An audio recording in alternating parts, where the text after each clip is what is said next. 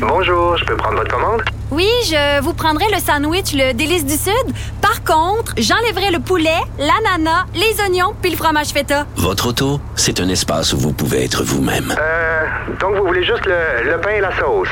Oui, monsieur. Elle mérite d'être bien protégée. Et vous méritez d'être bien accompagné. Trouvez la protection la mieux adaptée à votre auto avec Desjardins Assurance et obtenez une soumission en quelques clics sur desjardins.com. Protégez vos dépôts, c'est notre but. La SADC protège vos dépôts dans les institutions fédérales, comme les banques. L'AMF les protège dans les institutions provinciales, comme les caisses. Oh, quel arrêt! Découvrez ce qui est protégé à vos dépôts sont protégés.ca. Cube Radio.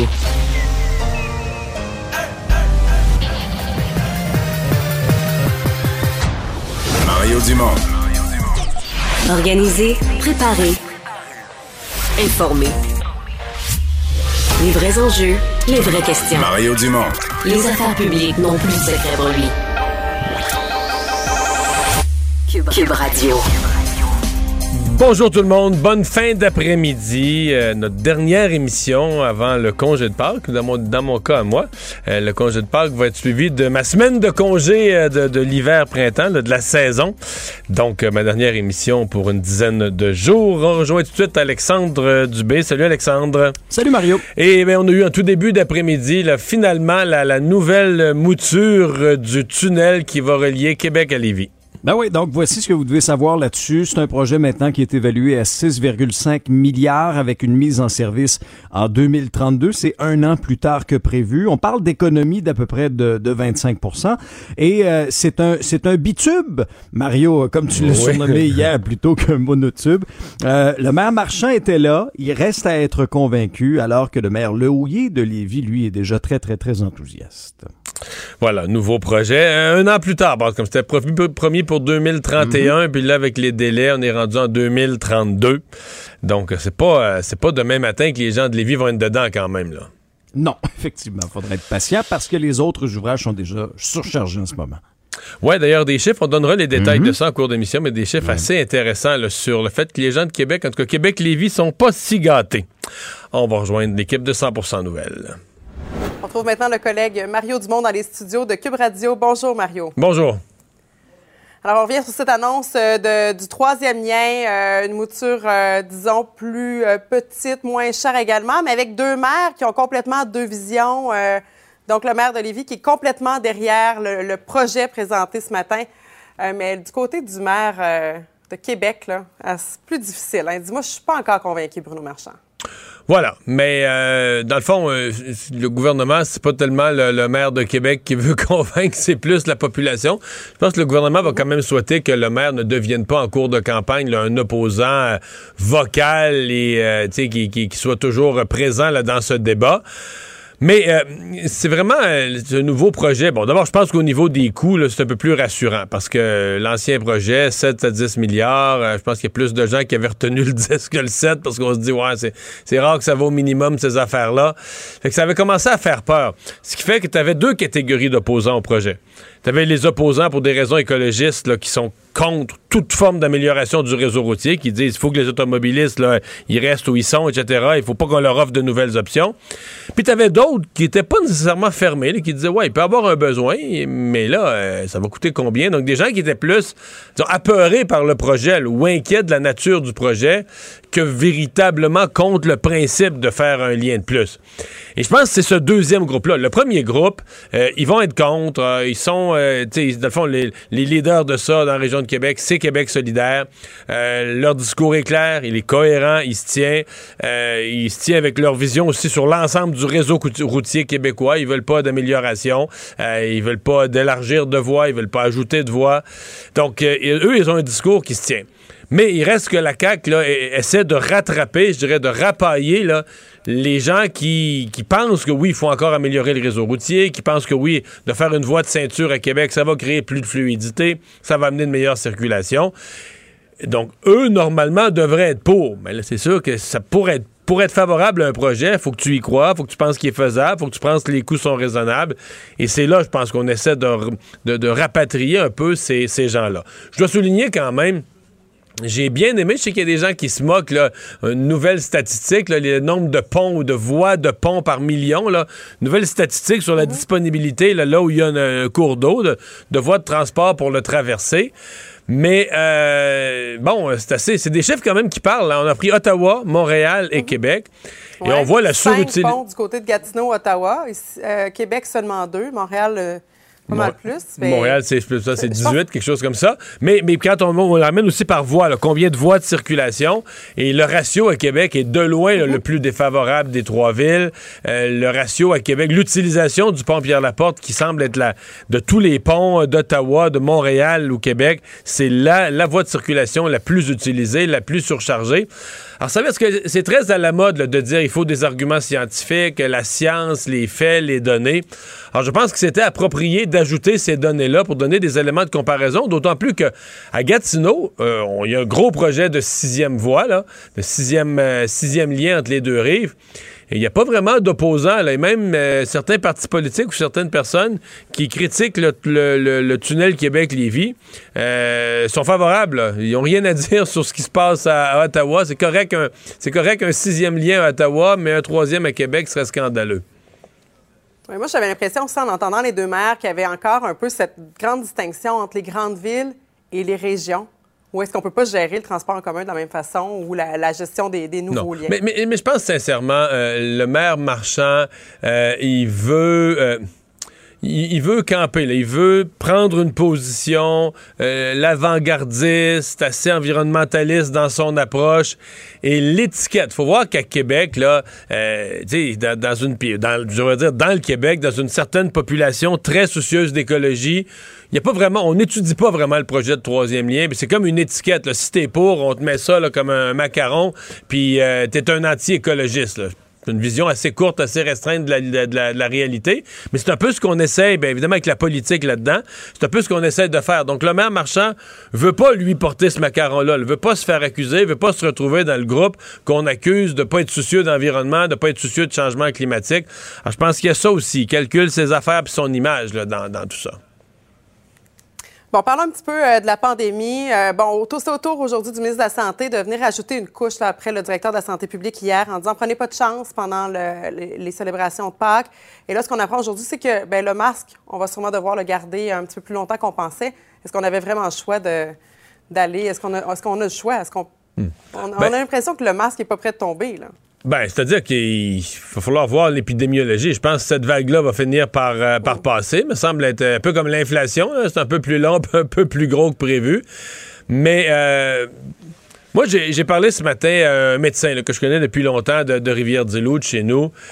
Puis il y a un certain sentiment dans le réseau de la santé. Bon, c'est des gens polis, bien élevés, mais un certain sentiment que que le gouvernement, puis toute l'Assemblée nationale, parce que tous les partis sont dans le même bateau présentement à dire il faut pas de mesures, mais un peu un sentiment que dans le réseau de la santé, on les laisse tomber. Puis que, ben là, Surtout que scientifiquement... l'Est est plus touché présentement. là. Oui, là, c'est très touché, mais en fait, euh, et dans le délestage, à plein. Donc, euh, plein de gens qui se font reporter leur chirurgie.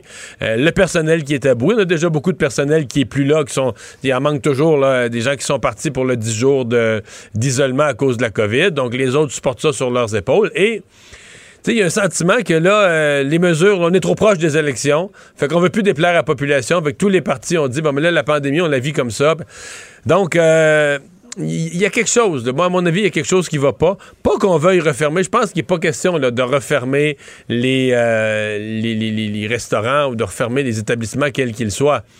Mais il y a comme euh, des messages, il y a comme une façon de gérer la pandémie qui... euh, qui on, est dans, on est, à mon avis, tous les partis, on est dans la politique, on a c'est pas bien. En même temps, c'est bizarre parce qu'on a peur d'une minorité. Moi, je pense que la majorité de la population euh, voit ça, puis est prête à recevoir des directives, puis est prête à se faire dire euh, voici ce qu'il faudrait faire pour être plus prudent. Mais euh, la minorité, c'est les manifestations à Québec puis à Ottawa, la minorité anti-mesure a été tellement bruyante, tellement menaçante pour le gouvernement, pour le reste de la population, qu'elle a gagné. Puis que ça coûte des vies humaines, que ça coûte des morts, que ça coûte des chirurgies reportées de six mois à cette étape-ci. On est prêt à vivre avec ça. On est prêt, on veut plus, on veut plus déranger la minorité bruyante. On a l'impression aussi que ce laisser aller là a peut-être une influence sur le taux de vaccination, alors que là, les gens euh, font vraiment pas la file pour recevoir une troisième ou une quatrième Ben, dose aussi. ben, oui non, ça revient quand même. là. Je veux dire, les, les nombres de personnes qui vont se faire vacciner sont pas comparables depuis quelques jours. Mais c'est un peu l'être humain. Là. Quand, ton devoir de cégep est pas dû pour demain matin, ben tu le reportes, tu le reportes. Je pense qu'il y a un peu de ça. Des gens qui disent Ah, j'ai-tu besoin. J'ai-tu besoin vraiment de la troisième dose puis tout ça, fait qu'ils ont laissé passer? Là, ils se rendent compte, les messages, les, messages du gouvernement été plus fermes aussi au cours des derniers jours là-dessus. Dire c'est pas puis les experts en santé publique, les experts en santé, les, infectiologues sont sans nuance. là. Il faut aller chercher les doses supplémentaires de, de vaccins. Donc, euh, il y a un certain retour. Je pense qu'il y a aussi pense qu'il y a aussi le fait qu'il y a tellement de gens qui l'ont, puis ça, c'est peut-être pas complètement bien compris. là. Euh, Il y a des gens qui pensent qu'ils ont, deux, ils ont eu deux doses, puis ils ont eu la COVID, mettons, en décembre. Là, ils pensent qu'ils sont corrects pour des mois avec ça. Ils sont encore Ils- ben, ils étaient peut-être corrects en janvier, février, mais à cette date-ci, selon les experts, ils le sont plus. là. Il faudrait vite aller chercher la, la- la troisième dose. La protection est, est expirée. Oui, elle- Euh, mais elle expire relativement vite. C'est ça qu'on découvre avec Omicron. Ouais. là. Parlons maintenant de ce contrat d'exportation euh, d'Hydro-Québec vers New York euh, pour l'hydroélectricité. C'est le feu vert des autorités new- new-yorkaises. Est-ce que ça, ça vient vraiment positionner le Québec justement dans son rôle pour les énergies propres? Oui, absolument. Absolument, ah oui. C'est ça, c'est ça, ce sont de vrais, tu sais, quand on dit des vraies bonnes nouvelles économiques, parce que c'est une nouvelle économique qui est entièrement, d'abord favorable à l'environnement, euh, deuxièmement entièrement faite d'argent neuf. Là, c'est pas qu'on fait une bonne nouvelle économique, mais qu'il y en a une partie qu'on, qu'on, qu'on va être payé par nous-mêmes ou par des clients québécois. Non, non, on vend de l'électricité aux Américains, donc ce qui entre, c'est entièrement, du vrai argent neuf et c'est, c'est pas euh, si fréquent de l'argent neuf quand même qu'on rentre au Québec. Et nos coûts de production, là, tu sais, tu sais, on a certains de nos vieux barrages là, du temps de M. Bourassa qui sont payés bien des fois. Là. Fait que, tu sais, il faut payer l'entretien, l'entretien des lignes. C'est pas gratuit, là, tu sais, c'est quand même des grosses affaires à entretenir, tout ça. Mais, veux dire, euh, c'est profitable en bâtèche, là. C'est vraiment, c'est très, très, très payant. Alors, euh, ben, tant mieux, tant mieux. Hydro-Québec, je pense là-dessus, l'ancienne direction, la nouvelle direction ont bien, bien travaillé, bien joué leurs cartes. Et puis, euh, ben, tant mieux. C'est vraiment une excellente nouvelle. Ça, c'est l'autre dossier. Si on pouvait régler aussi celui avec le Massachusetts, c'est celui-là qui a été plus compliqué.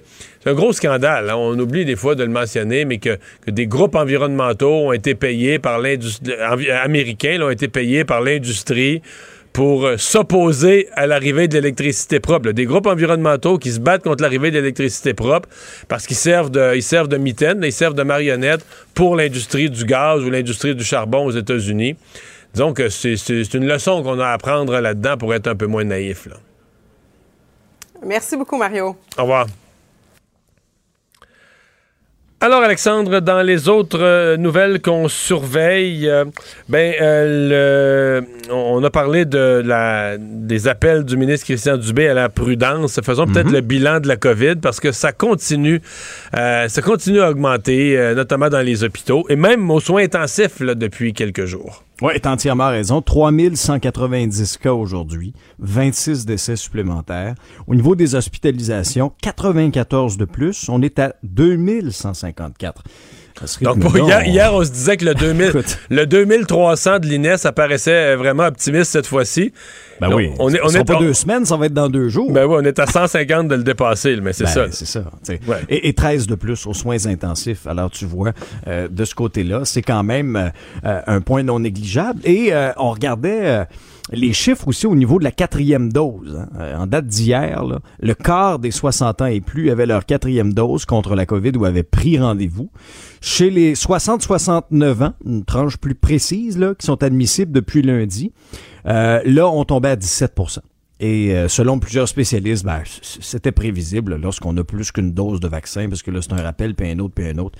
Alors, visiblement, il y en a qui, qui décrochent. Ouais. Qui en voient pas la nécessité. Bon, il y a des gens, je sais, il y a des gens qui ont eu trois doses puis qui ont eu la COVID en plus. Il y a des gens qui disent je commence à être assez protégé. Est-ce qu'ils ont raison ou pas? Toujours le risque quand les gens se font leur propre. quand les gens se font leur propre programme de santé, mais bon, qu'est-ce que qu'est-ce que tu veux? Euh, décision euh, euh, vraiment intéressante Oui. en politique canadienne aujourd'hui. Euh, Justin Trudeau, d'une certaine façon, qui est rabroué, les défenseurs de la langue française au Canada qui sont sur le party, mais une juge unilingue anglophone, pas, pas une juge, mais une lieutenant-gouverneur, pardon, Exact. unilingue anglophone au Nouveau-Brunswick, ça passe pas. Non, ça passe pas. Donc, euh, le gouvernement Trudeau a été rabroué euh, là-dessus. C'est une, décision qui a été rendue et qui risque de faire réagir par rapport à la nomination de Mary Simon, qui est, euh, donc la lieutenant-gouverneur du Canada, la gouverneure générale du Canada, qui ne parle qu'en anglais. Alors, ça avait fait réagir. Dans ce cas-ci, c'était la nomination de Brenda Murphy, effectuée en 2019, recommandée par Justin Trudeau. Mais là, ce qu'on dit, euh, essentiellement, euh, devant la Cour aujourd'hui, c'est que les carences en matière de langue empêchent Brenda Murphy de s'acquitter adéquatement de ses fonctions dans une province qui est officiellement bilingue aussi, le Nouveau-Brunswick. Donc, c'est déclaré comme nomination inconstitutionnelle, que ça va à l'encontre de la Charte des droits et libertés. Et là, ben, euh, on dit que c'est maintenant Ottawa qui a la responsabilité de prendre des mesures appropriées et rapides pour corriger ça. Euh, on n'a pas indiqué au fédéral comment on allait réagir à la demande de la Cour, Mario, mais au ça fédéral, on a l'air fou un peu parce que ben oui. le Nouveau-Brunswick est une province bilingue. Donc, on ne peut pas avoir une lieutenant-gouverneur unilingue anglophone. C'est tranché par la Cour, c'est entendu. Mais le Canada est un pays bilingue. Encore plus. c'est ma connaissance. C'est c'est pas juste une province, c'est le pays, Non, non, là, non. avec deux langues officielles. Alors, dans une province, tu pourrais pas avoir le lieutenant-gouverneur, mais à l'échelle du Canada, la gouverneure générale nommée par M. Trudeau est une unilingue anglophone. Ça, ça irait? Ben non, c'est ça. Je là. C'est comprends pour ça plus, que moi. j'ai l'impression, ben, C'est une patate, euh, c'est pas une patate chaude, c'est une patate brûlante. oui, c'est une oui, patate oui. brûlante, mon cher. Ben, ça peut être un précédent, effectivement. Il y en a qui risquent de s'appuyer là-dessus. Pourquoi, pourquoi ce serait logique de le faire dans une province? Et pourquoi ce serait plus acceptable, par exemple, dans un pays qui se dit bilingue? Mais de toute façon, euh, on parle pour rien parce que là, elle l'a, elle l'a bien appris, le français. Ah, ah oui? Ben, je pose. Tu trouves? Je pose. Ouais. Il faudra vérifier, mais je. Je vous en veux même pas la peine de vérifier, je suis, je suis confiant. À plus Ah, tard. écoute, euh, plus tard, Alexandre. Salut.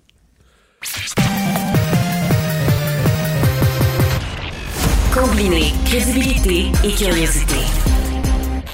Mario Dumont. Cube Radio. Alors, c'était un exercice euh, important pour le gouvernement. Présentation, donc, euh, à quelques mois des élections, de- d'une nouvelle version du tunnel Québec-Lévis. Euh, pour euh, en discuter, le ministre des Transports, François Bonnardel, est avec nous. Bonjour. Bonjour, M. Dumont. Pour quelqu'un qui y croit pas, c'est facile de faire de la, de la- de la caricature. On avait un gros tunnel immense, pharaonique, le plus gros au monde. Puis là, finalement, on en a deux pour le prix d'un. Il y a des caricaturistes qui vont s'amuser sur votre dos, là. Non, je crois pas. Puis ceux qui nous écoutent puis qui sont pas de Québec, euh, je pense qu'il faut qu'on juste, si vous me donnez une minute pour comprendre d'où on part. Le constat à Québec depuis les 20 dernières années, c'est qu'exemple, la période de pointe est passée de 2 à 3 heures entre 97 puis 2017. À Québec, il y a 820 000 personnes, il y a deux ponts. Ben, excusez-moi, il y a un journaliste, il y a un journaliste de Radio-Canada qui disait sur Twitter tantôt qu'il n'a jamais entendu une personne de Lévis parler de congestion routière. Ben, écoutez, euh, s'il a dit ça. Il a manqué un bout du film. voit- il, y a, il y a quelque chose qui marche pas, là. Parce que la période de pointe est passée de 2 à 3 heures. Ottawa-Gatineau, on a 1,3 million de personnes et 5 ponts. Puis Montréal, c'est une île, mais quand même 4 millions de personnes et sa périphérie, 18 ponts. Puis quand on regarde juste le pont Pierre-Laporte lui-même, le pont a été conçu pour recevoir 90 000 véhicules quotidiennement. Aujourd'hui, on est à 126 000 véhicules. Le tunnel Louis-Polyte Lafontaine est à 121 000 véhicules. Mais ça, je pense qu'il ouais, il y a des gens de Montréal qui font le saut quand même. Je pense qu'il y a des gens de Montréal qui font le saut d'entendre que le pont Pierre-Laporte est plus utilisé que tous les ponts de Montréal, incluant même le tunnel. là. Absolument. Absolument. Et si on fait rien au pont Pierre-Laporte, d'ici 2036, on passe de 126 à 143 000 véhicules jour. Alors, l'objectif était quoi? Répondre à trois points. Améliorer l'attractivité du transport collectif parce que présentement, quelqu'un qui part du pôle des jardins à Lévis, qui veut se rendre à la colline parlementaire, qui doit faire le fer à cheval, va prendre au bas mot là, 45 minutes à une heure en bus. Qu'est-ce que la personne va faire? Elle va partir dans son char, elle va dire Je prends mon char parce que j'ai un gain de temps plus fort que le transport collectif, donc on a un problème. ou à limite, si je suis pour faire une heure pareil, ben, je vais faire en écoutant radio dans mon char. Si j'ai pas de gain de temps, si j'ai pas de gain d'efficacité, tant pis. C'est ça que bien des gens se disent. dit, j'ai toujours dit que pour améliorer ou changer le comportement d'une famille qui a un deuxième véhicule, il faut répondre à trois choses la durée, le coût et le confort. Si on répond à ça, on répond à ça, on aura peut-être un changement pour que les gens se disent OK, l'offre de transport est intéressante. Premier point. Deuxième point, offre additionnelle pour le transport de marchandises. Le seul pont qui reçoit du camion, du camionnage, c'est Pierre-Laporte. Pont de Québec, on n'en reçoit pas. Et le dernier point, sécuriser le réseau pour les 120 prochaines années parce qu'on a deux ponts vieillissants. On a un qui a 50 ans aujourd'hui et qui ne durera pas euh, 50 ans de plus, puis le pont de Québec qui a plus de 100 ans. Donc, on a des besoins importants pour Québec. On va connecter le réseau pour assurer que l'attractivité soit forte pour le transport collectif. On a des sommes importantes qui ont été dédiées pour la planification du tunnel à la hauteur de 300, 325 millions en 2019. On aura assez pour faire les travaux de planif jusqu'au dépôt du dossier d'affaires et on est toujours en prévision de réaliser, de livrer ce tunnel sur un horizon de 10 ans de 2022 à 2032. Mais ça, vous teniez à faire ça, c'est-à-dire que c'est la première fois qu'en présentant le dossier, vous présentez des chiffres. Vous avez même certains, s'ensemble, sans moquer, mais inventé des, des nouveaux instruments de mesure, des ponts par million de personnes, ou mais des, des voies de circulation par rapport, mais des ratios vraiment chiffrés. Est-ce que c'est pour répondre à tous ceux qui disent on veut de la science, puis ça prend de la science. Ben, je vous cache pas, je vous cache pas que ça prenait beaucoup d'humilité et un peu de sagesse pour se dire bon, euh, la situation voilà trois ans quand on, on dessinait, on préparait le tunnel euh, qui était à 19,4 mètres, qui était le plus gros tunnel. Le risque était important, je l'avoue. Et trois ans plus tard, d'arriver avec une situation d'inflation très galopante, une situation de main-d'œuvre qui a pas qui a quand même changé un peu puis qui va durer quand même pour les 5-10 prochaines années, donc une pénurie de main-d'œuvre qui, qui, qui, augmente, qui augmente les coûts de les coûts de construction. La gestion du risque comme tel du tunnel, on est arrivé à la conclusion que pour répondre à ces trois points que je vous disais tantôt, le transport collectif, marchandises et sécurisation du réseau, qu'un bitube, un tunnel bitube entre 12 et 15 mètres, valeur estimée à 6,5 milliards, était le projet le plus adéquat pour répondre à ces trois points. Donc, les, tubes en question, les deux tubes, euh, si on les imagine, là, euh, on on décolle, est-ce qu'ils sont côte à côte, comme dans, ou sont à côté un sur l'autre? Ils sont, y a une distance entre les deux? Donc, quand ils sont en dessous du fleuve, là, sont, sont, sont joints par quelque chose ou ils sont séparés par euh, quelques pieds, quelques mètres? Oui, ils sont, ils sont, euh, ils sont collés un sur l'autre, si on veut. Euh, ceux qui connaissent un peu Québec, il y aura un V. On va sortir du côté de Québec sur les deux axes routiers importants, autoroutiers, que sont l'autoroute Laurentienne vers le nord et l'autoroute du frein Montmorency vers l'est. On va avoir une sortie charret pour le transport collectif, pour amener les bus, ceux qui connaissent la gare de train dans le quartier Saint-Roch, vont pouvoir se connecter au pôle Saint-Roch qui va nous amener, si on le souhaite, en tramway vers Destimoville, et un édicule qui va nous connecter, nous monter dans un ascenseur pour nous amener à Colline parlementaire ou pour utiliser le tramway si, euh, si désiré. Donc, ça fait partie de ce que vous appelez votre réseau de transport de la, ou réseau express de transport de la capitale. Ben, c'est la vision qu'on avait dès le début. On va se le dire sérieusement, la ville de Québec a été bâtie pour l'automobile. Le transport collectif n'était pas attractif. Il n'a jamais été ou presque. Donc, boucler la boucle du transport collectif grâce au tunnel, c'est un des premiers points les plus importants des trois jalons du réseau express de la capitale que sont le tramway, le tunnel pour connecter et boucler la boucle, arrêter le fer à cheval qu'on connaît, et d'avoir des voies réservées qui vont rabattre les gens sur les grands axes de la capitale nord-sud et Guillaume Couture sur les vies et la 116 pour abattre donc le plus de monde possible sur la colonne vertébrale qui est le réseau de tramway. Le temps de. Parce que vous avez mentionné l'importance du temps de transport réduit pour convaincre des gens de prendre le transport en commun. Qu'est-ce que vous promettez comme, comme temps de transport, Lévis, colline parlementaire, mettons? Quelqu'un qui Quelqu'un qui travaille pour un député, là, qui est adjoint d'un député, puis qui, habite à Lévis, on, traverse en combien de temps? Ben, présentement, là, si vous êtes au pôle Lévis, euh, pôle Lévis, pôle Desjardins, pardon, à Lévis même, puis vous avez le goût de partir, prendre le bus, passer par les deux le principal pont euh, que, la Société de transport de Lévis utilise, qui est le pont de Québec, puis vous rendre à la colline parlementaire, ça va vous prendre au bas mot, si tout va bien, au moins 45 minutes à une heure pour 26 km. 26 km. Le tunnel va apparaître. Vous aurez une gestion dynamique des voies, donc aux heures de pointe, matin et soir, des bus qui vont circuler dans une voie dédiée pour eux. Vous avez 8,3 km. Vous allez donc prendre du stationnement incitatif de Lévis pour vous rendre à la colline ou dans le quartier Saint-Roch, en moyenne, entre 15 et 20 minutes. Donc, le gain de temps, il est majeur. Il est là. Il est là l'objectif, d'être capable de répondre et d'améliorer l'attractivité du transport collectif et dire aux gens une fois pour toutes, mais là, vous avez une offre intéressante. Je réponds encore ce que je vous disais tantôt. Durée, coût, confort. Si on répond à ces trois points, on a un changement de comportement. Mais là, il y a des gens que vous convaincrez jamais avec ça. Euh, les environnementalistes disent euh, dès qu'on ajoute des voies de circulation, on crée de l'étalement urbain, on encourage plus de gens à avoir des voitures, c'est la fin du monde. C'est exactement le contraire de ce qu'il faut faire dans le cadre des changements climatiques. Euh, vous partez en étant sûr que vous avez des adversaires au projet, peu importe sa, Ben, con- redéfinition. là. Ben écoutez, euh, ceux qui étaient contre le projet, euh, on les connaît. Québec solidaire en tête, je pense qu'ils vont continuer d'être contre ce projet. Maintenant, on écoute la population, on regarde les besoins, puis le défi, c'est de trouver un équilibre. Euh, L'équilibre, exemple, sur euh, l'étalement urbain. On se fait accuser, ah, ça va créer l'étalement urbain. Ben, Monsieur Dumont, aujourd'hui, euh, ce, que, ce que je peux dire, une certaine mode, oui, peut-être. Les architectes et urbanistes se disent la densification le long des réseaux de transport euh, collectif, c'est là que ça se passe. Pour ceux qui sont à Montréal présentement, puis qui nous écoutent, puis qui, qui mesurent, puis qui ont passé près du 10-30, regardez jusqu'à quel point il s'est bâti des tours, pas de 10 étages, de 15, 20, 25, 50 et plus. Ça, c'est de la densification majeure. Près des gares du REM, là. oui, à long du REM. À Québec, on va vivre la même chose le long du tramway. On le vit déjà le long de Guillaume Couture sur la voie réservée qu'on va faire et qui va nous amener au pont Pierre-Laporte. Il y a déjà des tours qui se bâtissent de 10, 12, 15 étages. Donc ça, c'est un peu une mode. C'est une densification, puis on dit aux familles, ben voici l'offre qu'on qu'on vous donne. Donc, pendant 50 ans, on a développé l'ouest de la ville de Québec, sa périphérie au sud, parce que les deux principaux ponts étaient là. C'était de l'étalement urbain aussi, ça. On veut pas l'appeler comme ça, mais c'était de l'étalement urbain, ça, non? Ben, ça l'était. Ça l'était. ça- Ben oui, nécessairement. C'était de l'occupation du territoire, c'était de l'étalement urbain. Puis là, on nous dit, ben, on peut pas en faire plus.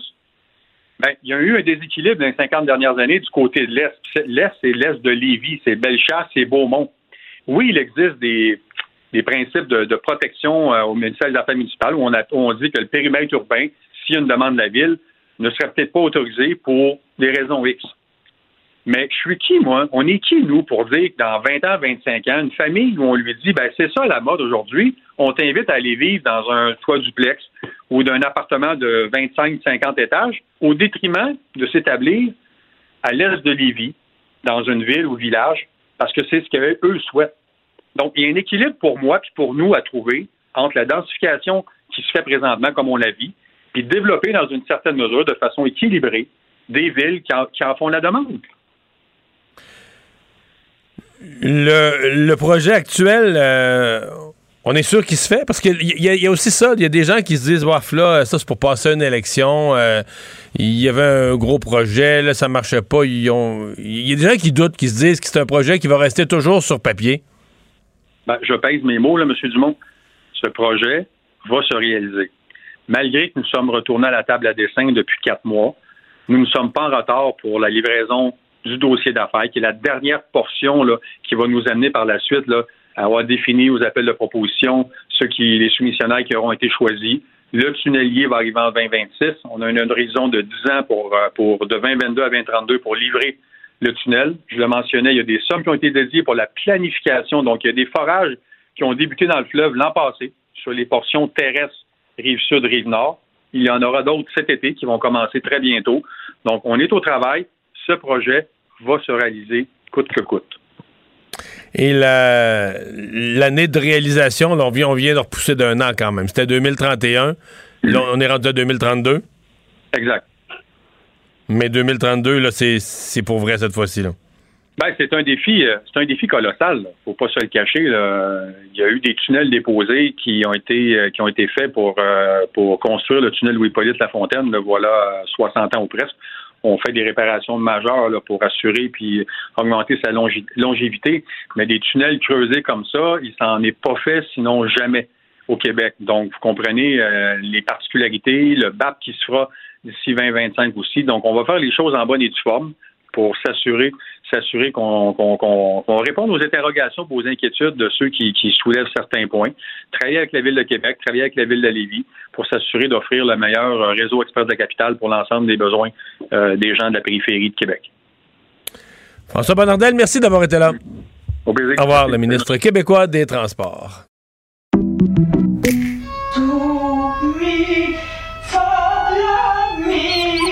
Votre maison, c'est un espace où vous pouvez être vous-même.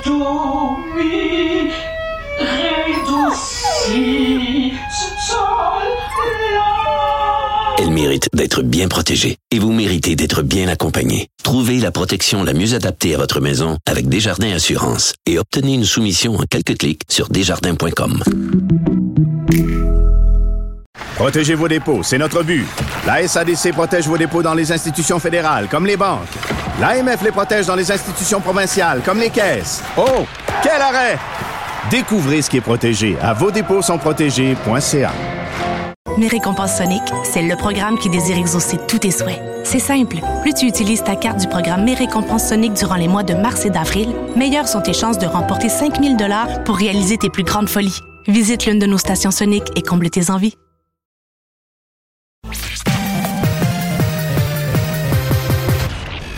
Combiner crédibilité et curiosité.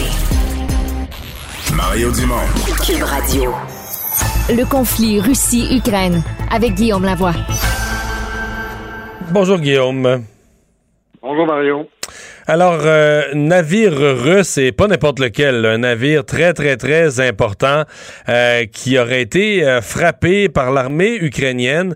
Les rapports sont divergents là, sur ce qui arrive vraiment.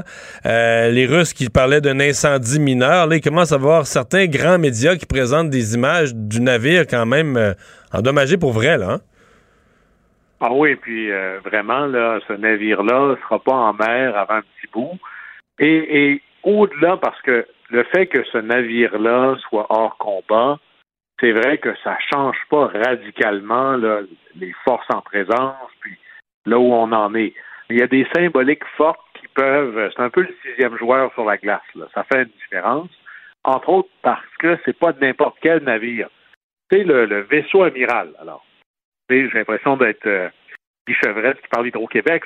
le vaisseau amiral, c'est le bateau le plus important de euh, la, marine russe dans la mer Noire. Et il s'appelle le Moscou, d'abord. Et c'est pas n'importe quel navire. C'est ce navire-là qui avait envoyé par haut-parleur le message au camp militaire de l'île des Serpents, contrôlé par l'armée ukrainienne, en disant Allez-vous-en, on est l'armée russe.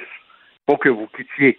Et les militaires ukrainiens, presque de bravade, mais là, on découvre que c'était du courage, leur ont envoyé, pour être poli, un va donc chez le diable, nous on est chez nous.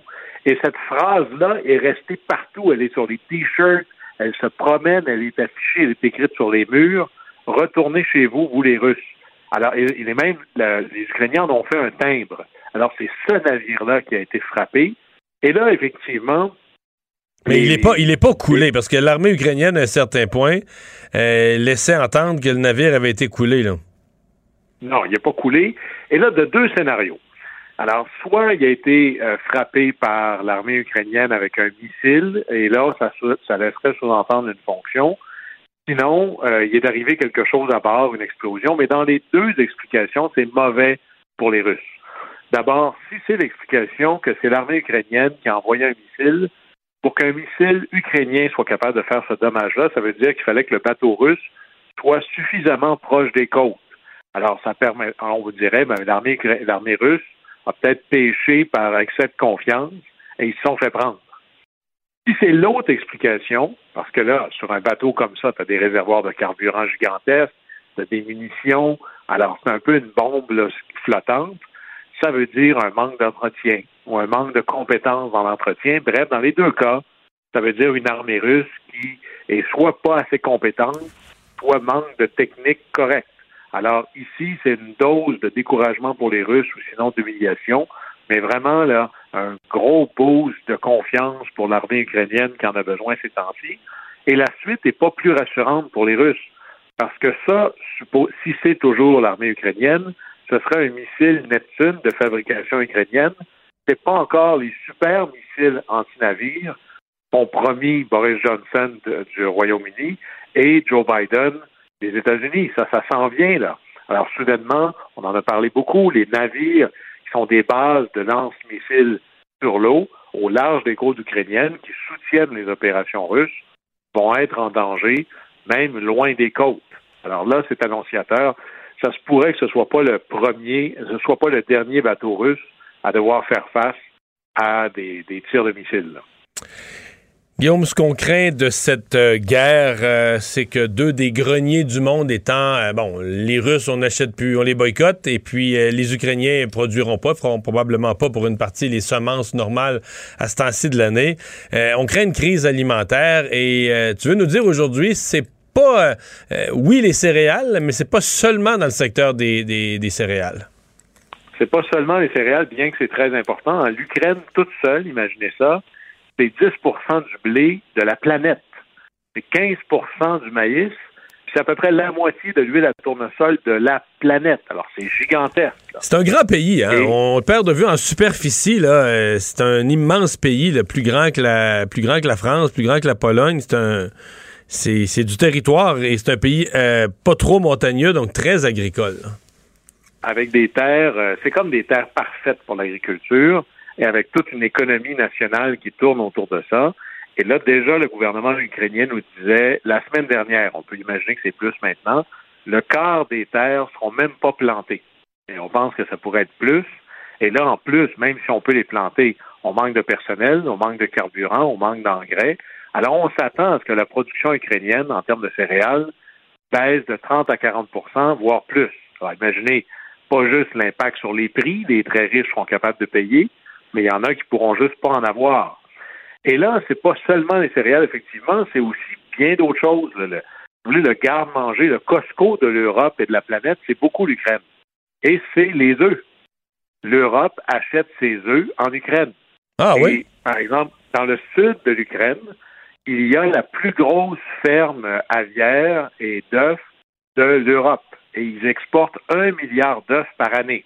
Mais la semaine dernière, ils ont été obligés d'enterrer 4 millions de poulets, ou essentiellement des poules pondeuses, parce qu'elles ne mangent pas, parce qu'il n'y a pas assez d'eau, parce qu'il n'y a plus la ventilation, parce qu'on manque de diesel, on manque de tout. Alors imaginez une ferme, demain matin, tu coupes l'approvisionnement, tu coupes l'électricité ou tu coupes le gaz naturel. On l'a vécu là, quand on a bloqué les, voies ferrées. Ça, c'est les, victimes mal connues du blocage des voies ferrées mais là, ça a un impact. Alors, il va manquer de nourriture, ou la nourriture, et là, quand tu parles des céréales et des œufs et du poulet, c'est pas mal la base de l'alimentation occidentale, et même plus. Et dans cette tragédie-là, parce que Tom Clancy avait fait un film qui est devenu aussi, avait fait un livre qui est devenu aussi un film, qui s'appelle La somme de toutes les peurs. Quelle est la recette, la pire recette pour que le trouble prenne au Moyen-Orient et en Afrique? Là où il y a des régimes fragiles ou pas clairs, c'est qu'il y a des manifestations sur la base du prix de la nourriture. Mais ben là, en Égypte, ben, en Libye, au Congo, logique aussi. Là, quand, quand, quand tu peux plus te nourrir, quand tu peux plus nourrir tes enfants, euh, tu es prêt à pas mal en termes de manifestations, tu n'as plus grand-chose à perdre. Alors, la, la, pire chose pour la sécurité mondiale, c'est que ces coins-là du monde deviennent essentiellement des terreaux fertiles pour des groupes extrémistes, terroristes qui se nourrissent de la colère ambiante. Alors ça, c'est vraiment la somme de toutes les peurs. Et comment faire pour vraiment là, essayer de profiter d'une crise pour que ce soit quelque chose d'utile? On sait que cette guerre-là continue à durer, entre autres parce que Poutine est capable de dire, mais ben, j'ai le boycott de l'Ouest, mais j'ai l'Inde, et la Chine, qui est à peu près le tiers de la population planétaire, qu'elle est prête à faire des choses avec moi. Alors, comment est-ce qu'on fait? Eh bien, il faut prendre une leçon du livre de Brian Mulroney, qui était essentiellement le Canadien le plus influent de l'histoire du pays. Brian Mulroney disait toujours, pour convaincre un autre pays, il ne faut pas que tu ailles le voir en lui disant à quel point c'est important pour toi. Il faut que tu ailles le voir en disant à quel point ce que tu proposes, c'est important pour lui, que c'est dans son intérêt à lui. Alors, quelle est la pire chose en Inde présentement? C'est l'augmentation du coût de la nourriture. Et la pire chose pour un régime comme la Chine, qui veut absolument se maintenir et se survivre malgré les tensions d'un côté ou de l'autre, ou demain matin, on pourrait avoir un changement de régime? Les gens sont peut-être prêts à tolérer un régime autocratique du moment que ça marche. Alors, c'est d'aller les voir et dire, la recette de la stabilité, c'est un prix des, des carburants raisonnables, puis un prix des matières premières et de la nourriture qui se tient. Si vous ne nous aidez pas à empêcher la Russie de continuer, ben vous allez éventuellement importer chez vous des recettes de troubles. Et c'est comme ça qu'il faut approcher l'Inde et la Chine. qui sont pour beaucoup la solution pour fermer le mur est du boycott, du mur qu'on essaie de construire autour de la Russie de Vladimir Poutine. Les euh, sanctions font mal et c'est euh, Poutine, on s'en était parlé plus tôt dans la semaine, mais là, c'est Poutine lui-même qui l'avoue. Oui, et quand, quand c'est rendu que c'est Vladimir Poutine qui avoue quelque chose, ça veut dire que tout le monde le sait depuis longtemps. Et, là, il a clairement dit, puis là, je le cite, le secteur de l'énergie russe euh, subit des difficultés et va devoir se réorienter de l'Europe vers l'Asie. Alors, il parle des problèmes de logistique, de la distribution causée par les pays, et le mot, le mot est très beau, les pays inamicaux. Alors, parce qu'on ne peut pas avoir d'ennemis vu qu'on n'est pas en guerre, on a des pays qui sont plus nos amis. On le dit à peu près comme ça. Et il y a trois mesures où ça a un impact. Là. On, a, on a réduit les achats de gaz et de pétrole. On a étiré les paiements. On ne paye pas tout de suite. Des fois, on attend. Et on boycotte les technologies. Hein, pour euh, maintenir une infrastructure d'hydrocarbures, ben, ça prend des pièces. Et ces pièces-là, ben, on les donne plus à la Russie. Et la Russie, juste pour vous donner une idée du géant énergétique que c'est, vous savez, des fois, nous, chez nous, on voit un site de production de gaz naturel ou de pétrole. Il y en a 150 000 en Russie. Alors, 150 000, ça fait beaucoup de boulons à remplacer, ça. Ça fait beaucoup d'investissements nécessaires juste pour maintenir l'état général des infrastructures. Et là, ça commence à manquer. Alors, on s'attend qu'en Russie, il y a une réduction de la capacité de production de 9 millions de barils par jour. Et ça a l'air peut-être pas grand-chose, mais imaginez à 100 dollars le baril, ça fait 900 millions par jour de moins qui rentrent dans les coffres de la Russie ou de Vladimir Poutine. Et le budget, on dit souvent, par exemple, au Québec, la moitié des dépenses de notre budget, c'est la santé. Ben, les revenus, ils viennent d'où? Mais en Russie, 45% du budget de l'État fédéral, des redevances sur les hydrocarbures. Alors, ça a un impact gigantesque dans les finances russes. Et là, Poutine vient de déclarer, ben, il faut repositionner notre marché vers le sud et vers l'est. Et là, mais ça n'arrive pas du jour au lendemain, ça. Il faut que tu construises tout un nouveau réseau d'infrastructures pour repositionner les flots de distribution. Et là encore. Parce que là, par exemple, tu as, investi des fortunes dans un pipeline qui euh, aboutit en Allemagne, là. Pour l'instant. non, et c'était c'est des milliards de dollars pour construire Nord Stream 2, un deuxième pipeline qui part directement de la Russie en Allemagne. Il était sur le bord d'être inauguré. L'Allemagne vient de dire écoute, tu peux mettre un, un, un là-dessus, il ne fonctionnera jamais. Et là, pour rendre ça encore pire, d'ailleurs, ça vient tout juste de sortir, là, l'Union européenne vient de se donner un plan de sortie du pétrole et du gaz russe. Alors, ça va, être en, ça va se faire en étapes, mais là, c'est clair. Ils se sont dit, on a maintenant un protocole. Et là, là c'est écrit sur le mur, nous sortons, nous allons arrêter d'acheter cette chose-là de la Russie. Alors, est-ce que Vladimir Poutine est capable de trouver des clients aussi vite au sud et au nord, quand même qu'il les trouverait? Tu pars pas avec ça dans tes poches, c'est pas des diamants. Alors, comment il va faire pour construire son infra pour aller vers l'est, vers le sud? Mais là, ça prend des employés, du matériel, des investissements, d'énormes infrastructures. Pensez au pipeline GNL qui était en plan pour être fait ici. Même si la réponse avait été oui, ça prend des années à construire. Alors là, on a essentiellement une version, on parle souvent de la course contre la montre, mais là, c'est la course contre le pipeline. Comment on fait pour que les sanctions passent plus mal que la vitesse à laquelle Vladimir Poutine est capable de réorienter son énergie vers l'Est et le Sud? Ça nous ramène à notre conversation avec l'Inde et avec la Russie, style Mulroney. Comment on fait pour que l'Inde et la Russie disent, ben, on n'est peut-être pas prêt à acheter ton pétrole autant tout de suite, on va attendre, peut-être que tu vas être plus parlable une fois que tu auras perdu, que là, on pourra l'acheter avec encore un plus gros rabais. Guillaume, merci beaucoup. Au plaisir. Au revoir. Merci, c'était vraiment délicieux. vous reviendrez, là. Ah oui, vraiment, vraiment bon. Merci.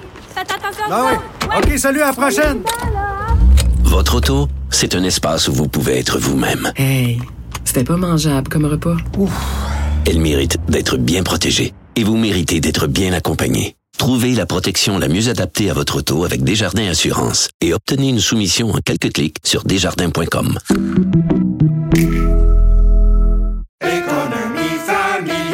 Ici Ricardo. Et Émilie, marchand d'IGA. On a envie de vous inspirer à bien manger. À moins de 5 la portion. Suffit de repérer les produits valeurs sûres et de les cuisiner avec une de nos recettes. Les valeurs sûres, c'est bien pensé, hein? Bien sûr! Détails sur IGA.net.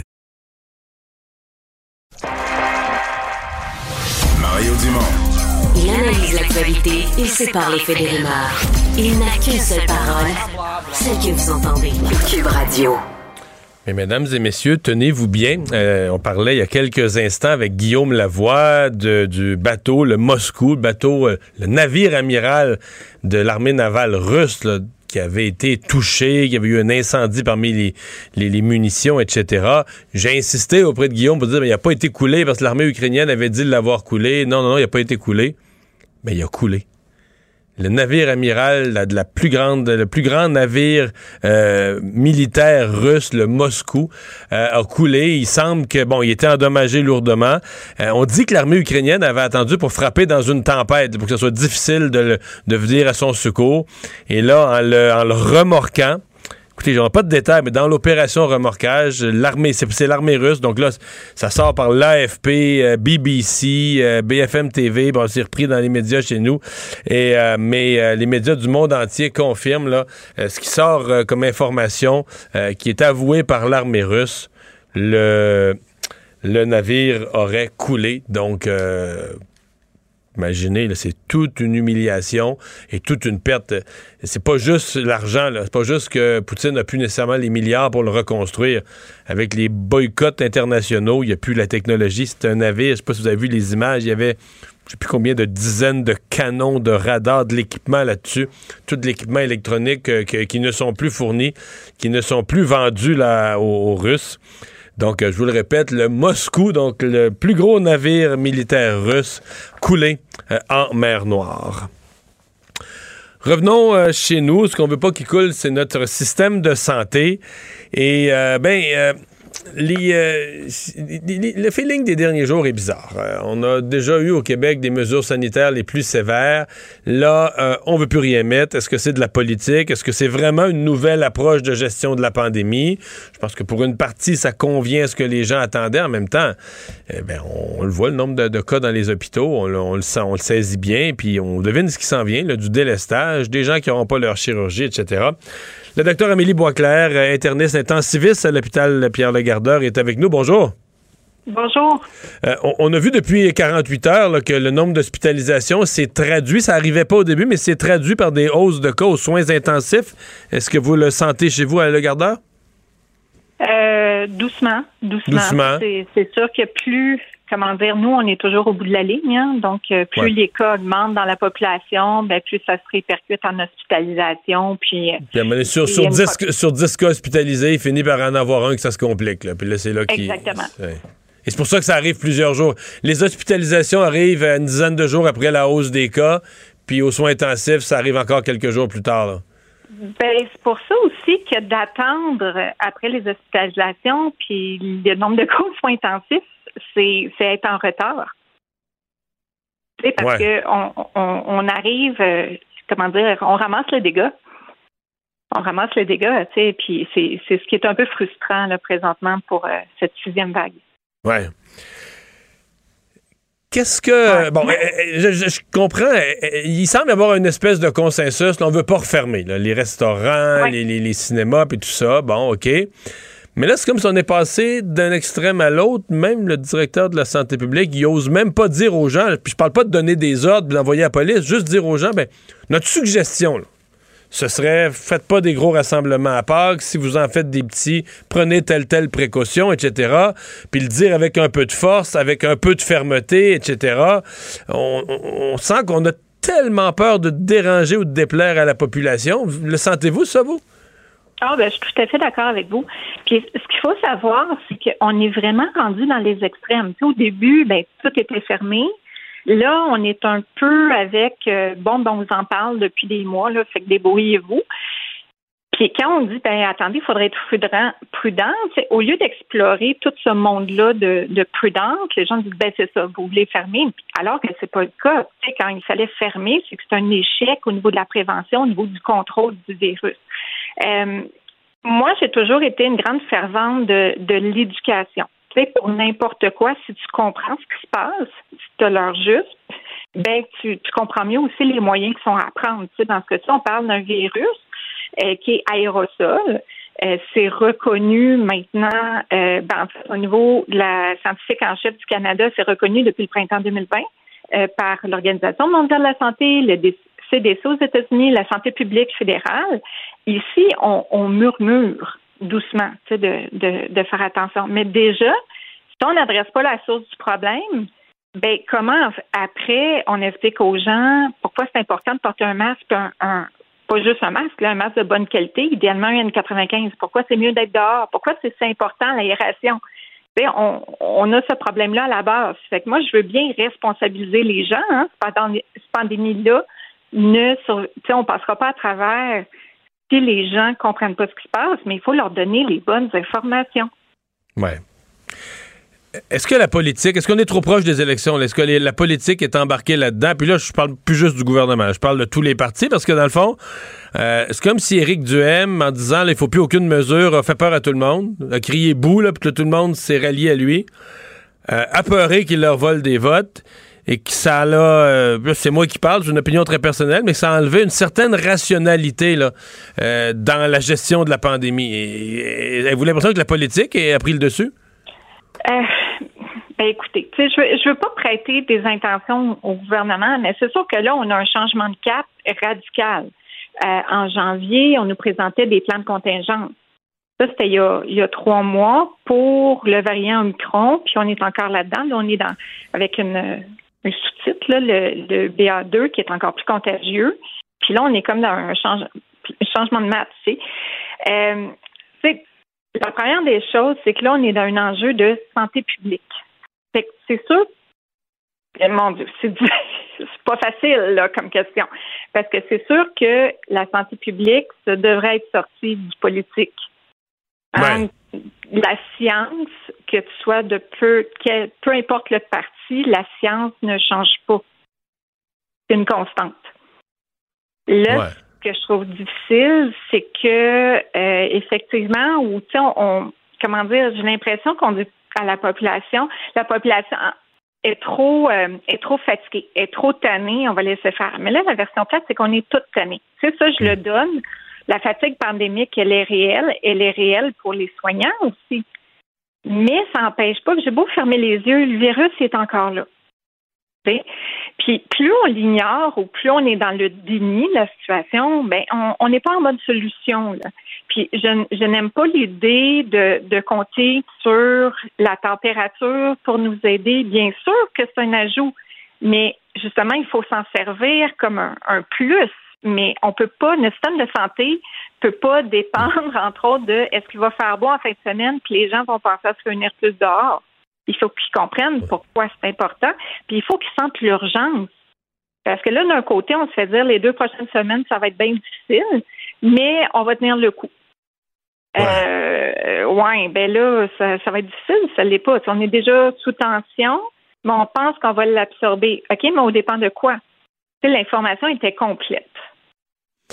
Mais euh, on veut plus parler de on veut plus parler de délestage non plus. Mais quand j'entends euh, des. Parce qu'on nous dit, ah, c'est pas si pire, on réussit à faire dans les grands hôpitaux la plupart de nos interventions. Mais ce matin, euh, je parlais avec un de mes amis de longue date qui est médecin à Rivière-du-Loup, d'une autre à l'hôpital, oublie ça, le délestage. Je dis, l'étage de médecine au complet est entièrement de COVID. Euh, il n'y a plus un chirurgien, il n'y a plus, à part que des cas de cancer urgent, il n'y a plus un chirurgien, plus un orthopédiste qui peut nous remplir un lit. Donc, c'est délestage fort. Là. Et il me semble qu'avec le nombre de cas, là, 2000 quelques cent cas de, de COVID, il y a le nombre d'hôpitaux qui vont se retrouver en situation de délestage. Donc, ils vont recommencer le manège qu'on connaît déjà, de téléphoner à des gens, puis leur annoncer que là, leur mm-hmm. chirurgie est reportée, puis il y en a déjà 160 000 sur la liste, donc quelques dizaines de milliers qui attendent depuis un an. Il me semble qu'on en rajoute sa pile. Il me semble que je vois venir ça, là. Mais ben, en fait, ce qu'il faut, ce qu'il faut savoir aussi, c'est que déjà, notre meilleur, on était autour de 70% de nos activités chirurgicales. Donc, on n'était pas non plus en période de rattrapage. Puis pour être capable de rattraper, ce qu'on se rappelle, c'est que c'est avec les mêmes équipes. Hein? On n'a pas une équipe en plan B qui, attend qu'on, y passe le relais en disant Bon, ben moi, j'ai fait ma part, c'est à ton tour. c'est toujours la même personne, puis c'est des vases communicants. Si toutes les ressources sont dirigées vers une même pathologie, là on parle du COVID parce que les patients arrivent en grand nombre, ben, par définition, on est obligé d'enlever des ressources ailleurs parce qu'on n'est pas capable de se dédoubler. Puis là, c'est encore pire parce qu'on a une grande pénurie de personnel. On a une pénurie de ceux qui quittent parce qu'après deux ans, ils n'en peuvent plus. Puis vague après vague, euh, ils sont toujours dans, le même scénario. Et euh, ben, il y a ceux qui se font contaminés aussi par le COVID. Tu sais, moi, ce que j'aimerais amener, c'est qu'on puisse parler de rattrapage le délestage, c'est une catastrophe. C'est quand on entrevoit que ça se pourrait qu'il va en avoir, ben moi je vois un, gros drapeau rouge là qui s'allume puis dire OK, de quelle façon on peut agir le plus rapidement possible? Puis je le répète, là, on parle pas de tout fermer, tout confiner, mais il faut au minimum, si on met un poids de la responsabilité sur les citoyens, il faut que l'information soit claire, sans équivoque et facilement accessible il ne faut pas que ça soit juste parce que tu as fait tes recherches, tu es allé sur le site du gouvernement, puis là, tu as lu toutes les petites lignes. Parce il y a des gens qui ont, qui ont de la misère à bien comprendre les consignes. Il y en a qui ne parlent pas français ni anglais. On est dans une situation, une crise sanitaire. Ça touche tout le monde. Là, on, on a un peu, comment dire, on a un peu laissé aller, puis les messages sont pas clairs. Les messages, c'est pas clair pour les gens qui ont bien vacciné, c'est trois doses maintenant. On, était mou là-dessus aussi à un certain point. On, avait l'impression le message c'est que c'était facultatif. Si ça vous convient, si ça vous tente, euh, c'était peut-être une erreur ça aussi. Ben, c'est surtout, je pense que là on veut tellement pas dire aux gens, euh, c'est comme si on leur donnait des, des ordres. Ben, à la place, ça fait des messages qui sont tellement vagues que ça laisse place à l'interprétation. Alors que moi, en tout cas, dans mon entourage, quand j'entends les gens parler, les gens, ils veulent bien faire mais ils se questionnent, OK, ben là, moi, euh, c'est deux doses de vaccin, là, ils parlent la troisième, c'est facultatif. Puis c'est pas, ben, je n'irai pas à chercher, c'est pas nécessaire. C'est juste qu'ils sont pas sûrs de comprendre le message. Puis pourtant, des gens qui s'informent. Euh, tu sais, souvent, on se dit, ben voyons, c'est clair, on n'arrête pas d'en parler. Mais souvent, quand on a la, la tête dedans, ben oui, c'est clair, parce que moi, j'ai l'impression de répéter la même chose depuis des mois. Mais après, quand, quand je parle aux, aux gens qui ont, dire, qui ont une vie, qui ont, d'autres intérêts, ben, tu te rends compte que le message n'est pas si clair que ça. Et il faut, faut le marteler parce que c'est urgent. Nos urgences débordent. Ça, c'est des patients qui souffrent. Effectivement. Docteur Boisclair, merci beaucoup. Ça me fait plaisir. William et Sébastien ont enfin trouvé le condo de leur rêve. Ils l'ont acheté avec l'aide d'une courtière immobilière recommandée par Confia. Parmi les courtiers qui leur ont été proposés, William et Sébastien ont choisi de faire affaire avec Hélène. Elle connaissait bien le quartier et d'emblée, elle a compris leurs besoins. Ça a tout de suite cliqué. Mais quand même pas autant qu'entre William et Sébastien. Confia, on se dédie à l'espace le plus important de votre vie. Confia fait partie d'Espace Proprio, une initiative de Desjardins. Gardez le nez dans vos affaires avec Simon Philibert. Pour savoir et comprendre l'actualité économique qui touche votre portefeuille, à vos affaires, en balado sur l'application Cube et le site cube.ca, section radio. IGA est fier de présenter À vos affaires. Découvrez les offres de la circulaire à IGA.net chaque semaine. IGA, vive la bouffe et les bonnes affaires. Les vrais enjeux, les vraies questions. Les affaires publiques n'ont plus de secret pour lui. Mario Dumont. Vous avez 24 minutes dans une journée. Tout savoir en 24 minutes. Pour s'informer et comprendre en 24 minutes, ici Mario Dumont, en compagnie d'Alexandre Dubé, des studios de Cube Radio, la station d'affaires publique de Québecor. Voici Tout savoir en 24 minutes. Tout savoir en 24 minutes. Cube Radio. Au 50e jour de la guerre en Ukraine, l'armée ukrainienne a infligé vraiment toute une perte euh, à l'armée russe. C'est pas rien là, ce qui s'est passé. Et, et on a eu un développement en fin de journée un développement majeur. Le croiseur Moskva, qui, est le navire amiral de la flotte russe en mer Noire, avait été endommagé, on le sait un peu plus tôt, là, par euh, l'offensive russe. On avait parlé d'un incendie dans une cave à munitions, là, dans un entrepôt à munitions. On parlait de dommages quand même importants. Oui, effectivement. Et, là, on a appris euh, au cours des toutes dernières minutes qu'il avait coulé, Mario écoute, il a coulé quand on a tenté de le remorquer vers, euh, vers un port. On nous dit que le navire a perdu de sa stabilité à cause des dommages à la coque subis lors de l'incendie après l'explosion de munitions à l'intérieur. La mer était agitée, semble-t-il, et le navire a coulé. Mais ça, c'est pas des informations qui viennent, par exemple, euh, du ministère de la Défense ukrainien, là. C'est le ministère de la Défense russe, Mario. Qui avoue ça? Oui.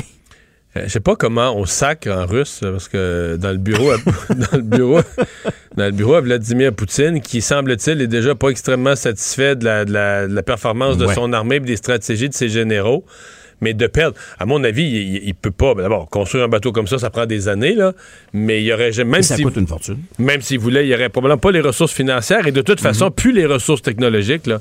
C'est la quantité de technologie d'informatique, alors qu'il est boycotté, là, qu'il y a un embargo mondial ou à peu près pour lui fournir toutes les pièces, les composantes électroniques. Euh, donc, c'est une perte sèche là, dans, sa, dans sa guerre. là. Ouais, ça c'est clair. Alors, euh, c'est c'est ce qui retient Plus le symbole, plus le symbole, la, Oui, la le symbole est victoire, fort, ben oui, la victoire que ça représente pour l'armée ukrainienne, puis la, la motivation des troupes. et- Ouais, ah oui, ça survient un moment où là, ben, la pression se fait de plus en plus forte là, sur l'est de l'Ukraine, euh, qu'on attend là, une offensive euh, impressionnante et monstre de la part de- des troupes russes. Pendant ce temps-là, aujourd'hui, ben, on rouvrait là, quelques corridors humanitaires pour continuer d'évacuer des civils. Et euh, on a annoncé du côté euh, canadien là l'envoi de, de 130, euh, pas de 130, de 150 soldats. Euh, pas en Ukraine, bien sûr, mais en Pologne pour euh, favoriser l'évacuation de réfugiés. On sait que là-bas, là, ils sont à peu près 2 millions et demi à avoir franchi la frontière entre les deux pays depuis le début de l'invasion russe. C'est la ministre de la Défense, Anita Anand, qui en a fait l'annonce ce matin. Elle était sur la base de l'aviation royale canadienne à Trenton. Oui, c'est tout à fait correct. Euh, on dit qu'on les envoie en Ukraine, près de la frontière. C'est le Canada qui joue son rôle humanitaire, mais tu sais, c'est. Quand une annonce là, en matière militaire au Canada, faut pas mettre nos attentes trop élevées. Là, on couvrait ça en direct ce matin. Tu sais, On nous pré- prédit, elle va être à Trenton, grosse annonce, on nous prépare. La moitié à LCN, notre équipe, on va aller en direct. Bon, On est loin des 800 millions non, c'est ça. Hier. On envoie une centaine, peut-être jusqu'à 150 là, au sommet. On a- Fait que tu dis, tu envoies 150 personnes, c'est pas. euh, tu sais, il y avait plus que ça mon mariage. je veux dire, c'est. Oui, mais t'avais un mariage très couru. Non, non, non, mais tu comprends ce que je veux dire, là. C'est. on fait une grosse histoire de l'armée canadienne. C'est une, contribution importante. Je veux pas rien minimiser de ce qu'eux vont faire. Mais comment on change pas les. On change pas les équilibres planétaires quand l'armée canadienne bouge, là. Alors, on a eu l'autre, euh, la deuxième mouture euh, du troisième lien cet après-midi, présentée par euh, par le gouvernement du Québec. D'abord, bon, les grandes lignes là, de tout ça. Le projet maintenant est estimé à 6,5 milliards, une réduction d'à peu près 25% de coûts, une mise en service qui devrait avoir lieu en 2032. Ça, c'est un an plus tard Ouais. que prévu. Et on change la structure du tunnel. C'est-à-dire que au lieu d'aller avec un, un- un seul gros tube qui faisait en sorte, bon, et, et ça a été le- Comment je pourrais dire, la CAQ a été vraiment là, ciblée avec toutes sortes Mais de parce de- qu'il n'existait pas, ouais, il n'existait pas de ça. tunnelier sur Terre assez gros pour le creuser.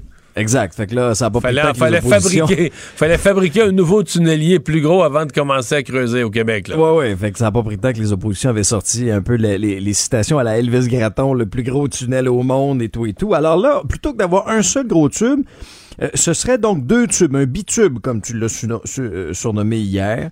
Et euh, au niveau des voies pour euh, les transports en commun, ben là, c'est le bureau parlementaire qui nous apprenait ça, puis ça a été confirmé. Là, la priorité accordée aux autobus en période de pointe, le droit de circuler pour les camions en dehors de ces heures, ce sera géré par une espèce d'outil de gestion dynamique des voies. Donc, il n'y aura plus de voies réservées à 100% pour le transport en commun. On va y aller avec cet outil de gestion des voies. Et je te fais entendre tout de suite François Bonnardel, qui était un peu plus enthousiaste que lors de l'annonce euh, lors de l'annonce des décrets pour le tramway il y a quelques jours. Monsieur Bonnardel, suivi du maire de Québec, euh, Monsieur Marchand, qui reste à convaincre, alors que le maire de Lévis, Monsieur Lehouillier, lui, euh, est déjà très enthousiaste. L'objectif principal avec la livraison du réseau express de la capitale et du tunnel Québec-Lévis, c'était de répondre à trois choses. Augmenter l'attractivité du transport collectif, donner une option additionnelle pour le transport de marchandises, améliorer la fluidité et assurer la sécurité du réseau. Ben, je suis pas sceptique, je reste à convaincre, dans le sens où je, je reste à convaincre. Alors, euh, on nous présente une vision. Maintenant, euh, on veut en savoir plus. On veut avoir des réponses à nos questions. On a soulevé des éléments sur la question de l'étalement urbain. Aujourd'hui, il n'y a pas de réponse. J'accepte qu'il n'y a pas de réponse. C'est pas, on n'a pas besoin d'avoir des réponses aujourd'hui.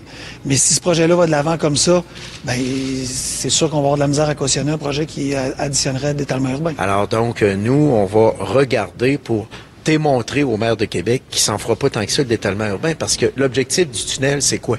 faut pas l'oublier. C'est de relier deux autoroutes existantes. On n'ajoute pas de nouvelles autoroutes, on relie deux autoroutes existantes.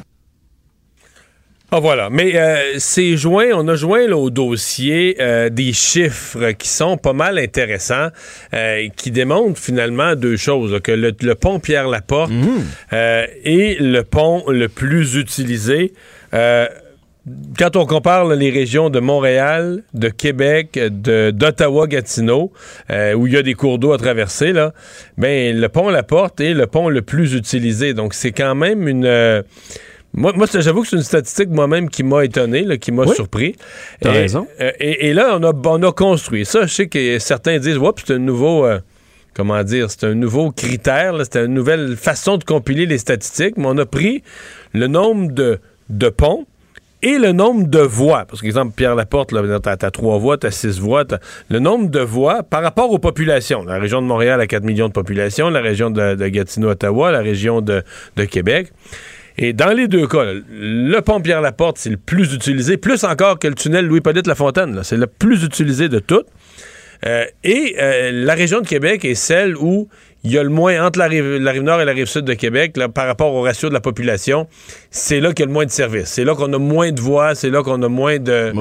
Donc, ça amène... euh, je trouve que ça amène que dans une époque où on dit oh, on veut des faits, on veut la science, on veut ça amène de l'eau au moulin là, dans la dans la discussion. Ouais, Euh, c'est des, in- des infrastructures, Mario, là, qui sont, qui sont largement surutilisées aussi. Là. Tu sais, euh, Oui. Qui avait, par exemple, le pont Pierre-Laporte, une capacité d'à peu près 90 000 véhicules par jour. On est à Là, il y a- 126 Il 000. y a pas 126 000.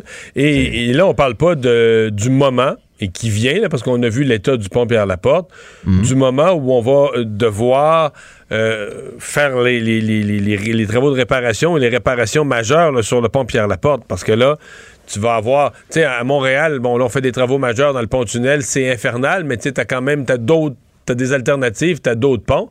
Mais dans le cas de travaux majeurs au pont Pierre-Laporte, euh, là, il te reste le petit pont de Québec. Je veux dire, c'est pas, pas une alternative trop, trop non, sérieuse. Non, non, non, qui est déjà, qui est déjà euh, sous, sous plusieurs restrictions, euh, pas de ce- lourd, etc., etc. euh, Ouais. Ceci dit, euh, je pense que le projet plus raisonnable risque de convaincre davantage, peut-être pas tout le monde, mais de convaincre davantage, pas, euh, pas les gens de Québec solidaire, pas les gens qui sont anti toute forme d'amélioration du réseau routier. Je pense qu'il y a des gens qui, dans une cohérence de leur pensée, sont contre ce projet-là, comme ils seraient contre tout autre élargissement d'une route ou amélioration du réseau routier. Mais euh, je pense qu'ils ont plus de chances de convaincre, disons, un- une partie du public qui a, qui a un penchant favorable, qui pense que cette voie supplémentaire est nécessaire, mais qui avait été un peu assommé par le projet précédent, parce que tu dis, ouais, moi, avant de donner mon appui, ou même, même si un sondeur appelle chez vous et te parle du, tunnel le plus gros au monde, qui a été décrit par certains comme pharaonique, euh, qui pourrait coûter jusqu'à 10 milliards, puis on semble jusqu'à un certain point avoir perdu le contrôle des coûts, parce que c'est un peu ce que le discours laissait craindre. Euh, je pense qu'il y a des gens qui avaient été assommés, c'est-à-dire que leur position initiale, ça aurait été d'être plutôt favorable, mais là, il était refroidi, il était refroidi par la nature du projet. Et je pense que ça, on va pouvoir en ramener, là, qui vont dire, ouais, là, ça a l'air d'avoir plus de bon sens, ça a l'air plus raisonnable, et donc, qui vont redevenir euh, plus en appui au projet. Ouais. Grosse nouvelle économique, Mario, euh, qui est tombée cet après-midi. C'est Hydro-Québec qui va pouvoir Oui. exporter finalement son hydroélectricité vers le gros marché de New York. Ce sont les autorités new-yorkaises qui ont approuvé cette entente-là aujourd'hui. Euh, la gouverneure de l'État de New York parle d'une entente historique, mentionne que cette entente-là fait partie des initiatives pour rendre cette région zéro émission. On se donne un horizon de 2040 pour le faire. Donc, c'est une entente d'une durée de 25 ans qui va permettre de dégager quand même des revenus euh, considérables. Là, on parle de près de 30 milliards de dollars américains pour la société d'État pendant cette période-là. Après le revers, là, justement, là, dans, le, dans le Massachusetts, euh, c'est un bon coup, Mario, là. C'est un très bon coup. Remarque qu'on était moins inquiet là, de celle-là parce que c'était les autorités, c'était la logique. La ville de New York veut cette électricité propre. Donc, c'était... euh, ben, parce qu'on n'est plus jamais confiant. On a tellement vécu de mauvaises expériences à Hydro-Québec dans l'exportation qu'on n'est plus jamais totalement confiant. Mais on était quand même plus confiant cette fois-ci.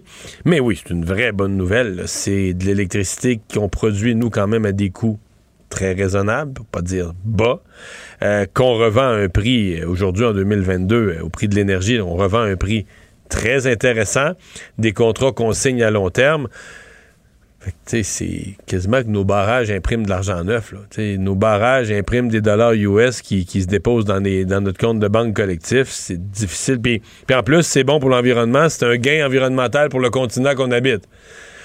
Qu'est-ce que tu veux euh, rajouter, là? Tout savoir en 24 minutes. Alors, le ministre de la Santé, Christian Dubé, qui euh, a prévenu en point de presse aujourd'hui que la situation allait être difficile dans les urgences au Québec au cours des deux prochaines semaines. C'est dû, entre autres, au nombre d'employés du réseau de la santé qui sont absents. On en compte à peu près 13 000 au moment où on se parle. Et à l'approche du congé de Pâques, euh, le ministre Dubé a peut-être été un peu plus direct là, que le directeur de la santé publique euh, hier dans son point de presse, le docteur Boileau, en invitant les Québécois à ne pas prendre de risques inutiles à l'approche du long congé de, de Pâques. Euh, je te fais entendre le ministre Christian Dubé, suivi des oppositions qui en ont remis encore aujourd'hui sur le rôle que doit jouer le gouvernement dans cette sixième vague, suivi de la réponse du ministre Dubé. Et ça va être difficile dans les urgences pour les deux prochaines semaines parce que ce qui arrive en ce moment, il y a beaucoup de gens qui sont, par exemple, dans les RPA, qui vont venir à l'urgence et des, souvent, ces gens-là, s'ils sont malades, on n'est pas capable de les retourner tout de suite. Donc, ça cause en plus un engorgement. C'est ne prenons pas de risques inutiles. Si vous vous sentez à risque, euh, je sais qu'on a toujours le goût dans ces, ces week-ends-là de voir nos proches. Mais euh, je pense qu'il est important de rappeler de, de bien gérer notre risque et de faire attention. Le gouvernement, euh, justement, ne veut pas imposer de règles parce que c'est impopulaire. Euh, donc, il est extrêmement timide euh, de ce côté-là. Il n'en parle plus. Il, a, il est allé d'un bout du spectre euh, où il contrôlait nos vies à l'autre bout du spectre où c'est le, c'est le laisser-faire le plus complet. Dans les faits, actuellement, ce que je vois, c'est il dit faut apprendre à vivre avec le virus, mais il fait comme s'il n'existait plus. Ça, c'est pas une bonne attitude. J'ai ri, là, mais c'est pas drôle.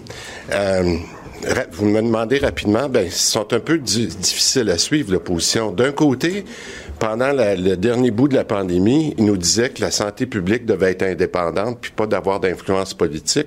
Alors, il faut qu'ils se décident. Oui, parce que là, l'opposition demande aux politiques de s'en mêler. Écoutez, je, je- autant, moi, je comprends très bien là qu'il y a dans le réseau de la santé un sentiment euh, un peu d'être abandonné. hein.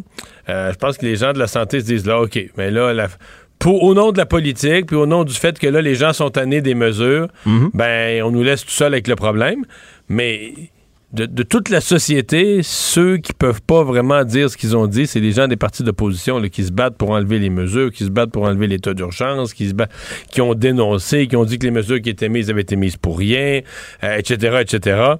Euh, et là qu'aujourd'hui, qui disent, le qui accusent le gouvernement de qui demandent au gouvernement de s'en mêler, puis qui l'accusent d'un trop gros laisser aller. Sincèrement, euh, là, ils me perdent sérieux, ils me perdent pour le vrai. Je sais pas comment ça va finir. Moi, euh, ce que je vois, là, c'est que les parmi ceux... Bon, il va y avoir des décès, euh, mais parmi ceux qui vont payer par ailleurs, c'est les gens en, attente de chirurgie. Là. Eux vont payer le gros prix euh, pour une pandémie qu'on décide de laisser circuler euh, complètement Ouais. librement. Euh, Mario, sur une note peut-être un peu plus comique, je sais pas si tu as fait le saut en voyant le, le tweet de Santé Québec aujourd'hui lorsqu'on nous présente le bilan habituel. Mais moi, j'ai pas vu, euh, sincèrement, j'ai pas vu ça sur le coup. Ce que je comprends, c'est que si on cliquait sur le lien du bilan, euh, on voyait le bilan, mais si on cliquait sur le lien, on arrivait sur Pornhub. En fait, c'est que, euh, ouais, je t'explique un peu, c'est qu'il y avait, il y a toujours l'espèce de graphique là, hein, qui, est, qui est publié avec le tweet. Sauf que là, c'était pas juste une image, c'était comme une petite vidéo de quelques secondes. Alors, les premières secondes, on voyait effectivement le graphique COVID. Euh, mais après ça, on voyait un extrait vidéo d'une espèce de fétichiste de pied là, sur Pornhub. Euh, bon, on s'est excusé là, du côté de, de Santé Québec, là, mais c'est quand même... euh, Mais je veux dire, est-ce qu'on a une idée, est-ce que c'est un hacker ou est-ce que c'est quelqu'un à l'interne qui a joué avec le lien, qui a joué Ouais. avec le lien, qui a fait Je- une joke? Je, je vais, je vais te lire ce qu'ils ont dit. là. En raison d'une situation Non, ça, hors je de notre vu. contrôle, Oui. une- un lien avec du contenu inapproprié a été publié sur notre compte. Nous en cherchons les causes. Alors, pour l'instant, visiblement, ils ne le savent pas. Nous sommes désolés des inconvénients. Euh, pour ce qui est du bilan, par exemple... Il ça, y a devrait pas quoi ménager les mots. Il devrait au moins écrire Nous en cherchons les responsables. Oui, ben, c'est ça. Parce qu'il y a quelqu'un. Ça s'est pas fait. Les causes, là, c'est pas le vent. C'est pas le vent ou les marées, là. Il y a, quelqu'un qui a fait ça, là. Oui, visiblement, il y a quelqu'un qui a un petit fétichiste de pied, peut-être, à l'intérieur, on sait pas. Euh, pour ce qui est du bilan, Ouais, par exemple, qui s'est trompé, drôle, dans- là. qui s'est trompé. Il y avait deux fenêtres. Il y avait deux fenêtres ouvertes sur son ordi. Les, les, les, les fonctions copier-coller, Mario, c'est toujours dangereux. C'est toujours traite. Il y avait deux fenêtres ouvertes sur son bureau, ouvertes sur son bureau, là. sur ses heures de travail. Ah, si c'est ça. Ah, c'est épouvantable. Bon, le bilan, le bilan, c'est pas drôle non plus. Là. 3190 cas, 26 décès. Euh, les hospitalisations, 94 de plus. On est à 2154. Euh, moi, dire qu'on risque de devancer les projections de l'INES qui nous, euh, qui 2000 2300. Dans 2300 dans deux semaines. Là, on va avoir ça en fin de semaine. là. Ben, probablement, si ça continue comme ça. Et 13 personnes aux soins intensifs de plus, on est à 96. Cette histoire-là nous provient du Nouveau-Brunswick, mais on sait jamais, va probablement avoir des répercussions, en tout cas fera jaser, quant à la nomination euh, qu'on a vue de, Mary Simon il y a quelques mois comme, euh, comme gouverneur général du Canada. Alors, je vous raconte, c'est une cour du Nouveau-Brunswick qui juge inconstitutionnelle la nomination d'une lieutenant-gouverneur unilingue anglophone, alors que le Nouveau-Brunswick est une province bilingue. Ottawa avait nommé Brenda Murphy à ce poste-là, c'était en 2019, et ça avait été une nomination euh, contestée. là, les Ah, Acad- les fédérations acadiennes, puis tout La ça, ben. Société de l'Acadie du Nouveau-Brunswick, ouais, ouais, euh, qui avait jugé inacceptable sa nomination, le fait qu'elle soit unilingue anglophone. Donc là, la juge en chef de la Cour du banc de la Reine, aujourd'hui, dit dans un long jugement de 56 pages quand même que le rôle de la lieutenant-gouverneur euh, nécessite qu'elle maîtrise le français parce qu'elle doit être en mesure de sanctionner les lois, les décrets qui sont adoptés par le gouvernement du Nouveau-Brunswick. Et là, elle dit que sa décision, c'est suffisant pour garantir que le gouvernement va prendre des, décisions appropriées et rapides pour corriger le tir. Maintenant, qu'est-ce qu'Ottawa va faire? L'attaché de presse du ministre de la Justice a dit que le gouvernement n'excluait pas de porter la décision en appel, Euh, mais quand même, c'est une décision qui risque de provoquer beaucoup de réactions, ce Mario. Mais euh, si ça remonte, là, je- écoute, il y a bien des choses, mais politiquement, M. Trudeau, est-ce que tu vas en appel, tu te fais taper ses droits, t'as déjà, tu t'es déjà mis le monde à dos, les francophones, dans un univers où là, tu as une ministre, sa ministre, Mme Petitpas-Taylor, du Nouveau-Brunswick, c'est elle qui pilote le dossier des langues officielles pour tout le Canada. T'imagines? Puis dans sa province, on a nommé une lieutenant-gouverneur. Le gouvernement Trudeau a entériné la nomination d'une d'une lieutenant-gouverneur unilingue anglophone. Déjà, c'est bizarre. Là, tu te fais dire non par un tribunal. Est-ce que tu pousses? Est-ce que tu vas en appel? Dans le fond, est-ce que Justin Trudeau, est-ce que le gouvernement fédéral défend bec et ongles son droit de nommer quelqu'un qui parle pas français? Euh, et, ben, tu l'as soulevé. Pour moi, euh, si ce, si ce jugement-là devait être porté à des tribunaux supérieurs et maintenu, si une province, le Nouveau-Brunswick, bilingue, peut pas avoir une lieutenant-gouverneur pas bilingue, est-ce qu'un pays, le Canada, dont le Nouveau-Brunswick fait partie, qui est bilingue, devrait pas avoir sa gouverneure générale? D'une certaine façon, c'est encore plus important. Le rôle est encore plus important, plus prestigieux que dans une seule province. Avoir une gouverneure générale qui est aussi, qui parle aussi le français, qui parle aussi et qui maîtrise aussi un minimum des deux langues. Ce que Justin Trudeau a transgressé là, en nommant Mary Simon. Donc, euh, c'est un jugement là, bien, bien, bien, bien intéressant. Euh, je voyais que, les, par exemple, les, les- toutes les, les- sociétés acadiennes se, se réjouissaient. Elles étaient vraiment, vraiment contentes d'avoir gagné cette, euh, cette bataille-là et on les, euh, on les comprend, on imagine bien. Mais c'est une, disons que c'est, c'est une patate bien, bien, bien chaude, moi, je trouve, pour M. Trudeau. dis? Oui, oui, oui. Sur le plan des principes, là, ben, une période où quand même la question linguistique au Canada est assez sensible, euh, c'est une patate chaude. Et un petit mot en terminant, euh, Mario, sur la situation à New York. On a suivi euh, cette fusillade dans le métro de New York euh, en, en, pleine heure de pointe, le mardi matin.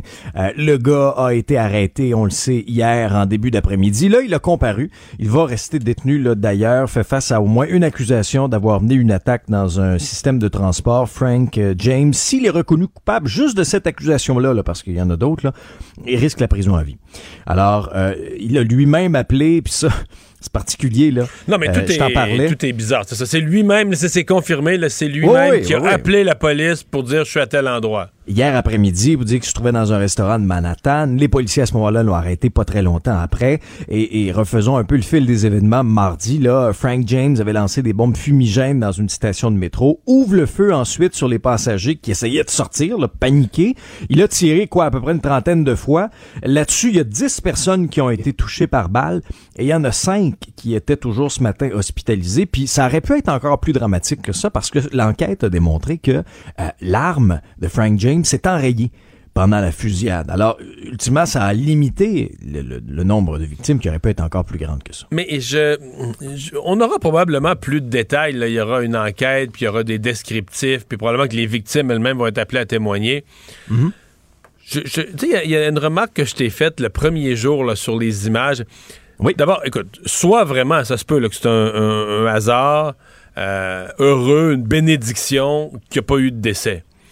Mais c'est quand même étonnant, à bout portant, dans, une, dans un wagon, euh, si tu tires des gens, puis tu tires, à, mettons, en hauteur des organes, du cœur et tout ça, je veux dire, à un moment donné, statistiquement, c'est quoi la probabilité que tout le monde survive? C'est très, très mince?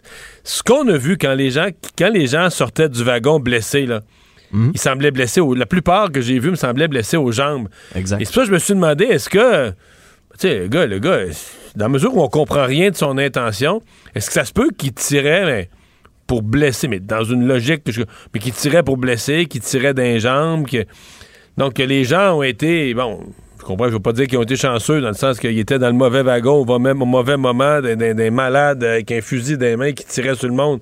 C'est tout sauf être chanceux. Mais quelque part dans cette folie-là, euh, ils visaient pas directement.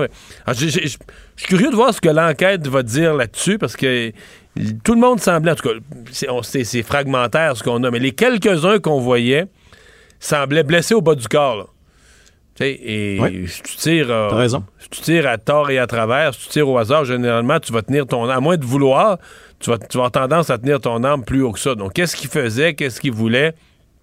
Puis je, reste toujours dans la perspective. Moi, j'ai regardé un peu de ses vidéos. Je reste dans la perspective que le type, il disons, c'est confus, son affaire. Il n'y a pas un agenda politique précis, il n'y a pas des objectifs, que ce soit religieux, culturels, politiques Juste beaucoup de frustration, hein, beaucoup de. Ouais, comme toutes sortes d'affaires. Euh, il y a eu toutes sortes de monde, toutes sortes d'affaires, mais ça se tient pas, là. Il est pas, c'est pas une idéologie, ou ça n'a pas de nom, son idéologie, là. C'est toutes sortes de frustrations éparses, dans certains cas, contre des affaires et leur contraire, là. Euh, donc, euh, qu'est-ce qui, qu'est-ce est en train, dans, sa tête, qu'est-ce qui était vraiment en train euh, d'accomplir? Est-ce qu'on en saura plus? Je, probablement que c'est à l'enquête. Les, gens qui étaient dans le wagon, eux, est-ce qu'il y en a qui lui ont parlé? Est-ce qu'il y en a qui lui ont crié des affaires? Est-ce que lui a parlé en agissant? Que. C'est pas impossible qu'on en apprenne davantage parce que pour l'instant, ça reste euh, assez, assez euh, mystérieux.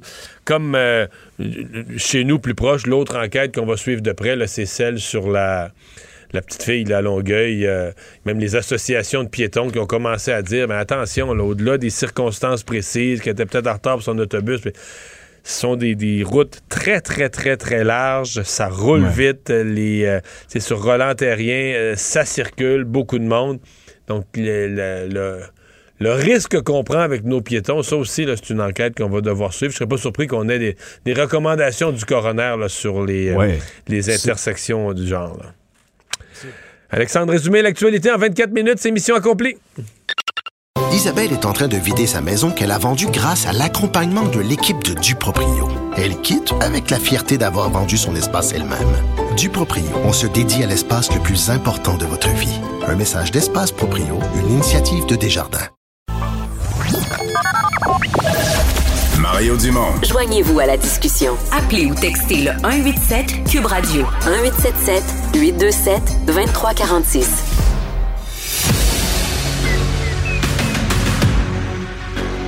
Emmanuel Latraverse. J'ai pas de problème philosophique avec ça. Mario Dumont. Est-ce que je peux me permettre une autre réflexion? La rencontre. Ça passe comme une lettre à la poste. Et il se retrouve à enfoncer des portes ouvertes. Là. La rencontre Latraverse Dumont. Emmanuel Latraverse joint Mario et moi. Salut Emmanuel. Bonjour. Alors, on a eu les détails enfin là, sur cette, euh, cette deuxième version du troisième lien entre Québec et Lévis, une version euh, une version moins coûteuse, mais euh, à bitube au lieu d'un espèce de gros tube. Là. Ben oui, puis on est capable de dire c'est pas pharaonique, c'est pas stratosphérique, c'est pas du délire mental. C'est comme le tunnel Louis-Hippolyte Lafontaine. Donc, ça ramène le projet de troisième lien sur le plancher des vaches plutôt que d'être dans un, un mirage grandiose de, vision. Euh, moi, ce que je remarque, c'est que euh, l'argument en faveur concept de troisième lien est beaucoup mieux articulé par le gouvernement. On n'est plus dans ça va faire plaisir au monde de Lévis. On est dans une logique où il y a des besoins auxquels il faut répondre. En termes de volume de circulation, en termes d'accès au transport collectif, etc. C'est beaucoup mieux articulé, c'est plus raisonnable, mais le problème, c'est que le transport collectif devient accessoire au lieu d'être central. Ça, parce que c'est pas à toutes les heures. Là. oui, tu sais, c'est le fun, là, des voies dynamiques, des voies dynamiques, là, on peut répéter, on peut répéter ça mille fois, là. Mais ça va sérieusement compliquer la capacité du gouvernement du Québec de convaincre euh, le gouvernement fédéral euh, de mettre ses billes là-dedans. Oh. Parce qu'il n'y en a plus de programme au fédéral pour ce genre de projet-là maintenant. Alors, c'est euh, c'est se magasiner du trouble, puis ça, ça maintient, ça rend le projet vulnérable à toutes les critiques sur le fait que le transport en commun est secondaire pour ce gouvernement-là, etc. Mais, euh, ouais, mais euh, aux heures, le, le transport en commun va être prioritaire aux heures de pointe. Je suppose qu'on se dit que dans le reste du temps, de toute façon, ça sera pas congestionné. Il n'y a pas besoin de réserver une voie. Ça va être, euh, ça va être fluide. Mais euh, moi, je trouve que la- la- la- l'habileté de la, de la sortie d'aujourd'hui, c'est d'avoir mis le cap sur les besoins, d'avoir fermé, entre autres, le clapet de bien des gens à Montréal en leur disant, mais là, à Montréal, vous n'avez pas un, il n'y a aucun de vos ponts qui est aussi surutilisé ou qui est aussi utilisé ou qui a autant de véhicules que euh, le pont Pierre-Laporte. Là. Ouais. Donc, euh, ça, c'est c'est des faits. Je suis pas, pas, pas sûr qu'il y a grand monde à Montréal. Je pense qu'il y a bien des Montréalais qui ont l'impression que le pont Pierre-Laporte, si tu l'amenais à Montréal, ça serait le 13e, là, tu comprends, de tous les ponts. Là. Il arriverait loin, loin, loin dans le fil. Non, si, si tu le plaçais à Montréal, ce serait le pont, c'est le pont le plus utilisé. Il n'y a aucun pont montréalais qui voit passer autant de monde. Donc, ça remet un peu les, les choses à perspective euh, par rapport à ce qui se raconte. Ça, ça j'ai trouvé ça utile et, euh, et habile. Pour le reste, euh, pense que ça va rallier davantage les gens qui sont ouverts, là, qui, sont sympathiques à l'idée d'ajouter, de complémenter le réseau de transport de Montréal avec ce tunnel. Les gens qui sont, euh, je sais pas, mais les gens de Québec solidaire ou ceux qui votent pour Québec solidaire, oubliez-les, là. Ils sont contre, ils veulent pas ajouter une voie de plus sur la 30 alors que c'est une évidence qu'il faut faire ça. Ça saute, ça saute aux yeux qu'il faut mettre trois voies sur la 30. C'était le plan depuis 50 ans. On dit qu'il faut que la, la 30 soit trois voies dans sa portion centrale, etc., etc. Ils sont contre tout ce qui est amélioration du réseau routier, même celles qui sont nécessaires, même celles qui sont prévues. Euh, c'est philosophique. C'est une notion de changement climatique. Il faut plus ajouter de voies de circulation. Il faut que les automobilistes aient du trouble euh, décident donc de laisser leur auto à la maison. Donc, je comprends. Pour moi, c'est cohérent comme position. François Bonnardel ne s'adresse pas à ces gens-là. là. Il s'adresse à ceux qui étaient, disons, sympathiques au projet, mais euh, qui étaient devenus apeurés par la- la- l'ampleur, les coûts, la facture, le tunnelier le plus gros du monde, etc., etc. Il y en avait de ça. Il y en avait quand même pas mal, qui étaient ni pour ni contre, qui étaient, disons, sympathiques à l'idée, mais assommés par ce que c'était devenu, là. Oui, mais moi, je vais t'avouer, la- l'interrogation que j'ai, euh, c'est une construction, j'ai deux interrogations. Une, la première et la plus importante dans mon esprit, c'est cette histoire que c'est quand même un projet qui va être fini en 2032. OK? 2032, techniquement, si tu euh, prends au sérieux les engagements de ce propre gouvernement sur la question des changements climatiques et de tout le reste, est-ce que est-ce que c'est un projet d'avenir? Tu comprends? C'est ça qui me qui me titille autour de ça. Je dis c'est un projet qui répond très bien aux besoins et à la vision qu'on a du transport en 2022. Est-ce que c'est un projet qui va être aussi moderne en 2032, une fois qu'il va être fini? Et c'est là, je pense. Je pense pas qu'on va. mais je pense pas qu'on va pouvoir arrêter de transporter euh, des personnes, des marchandises. Je pense pas que.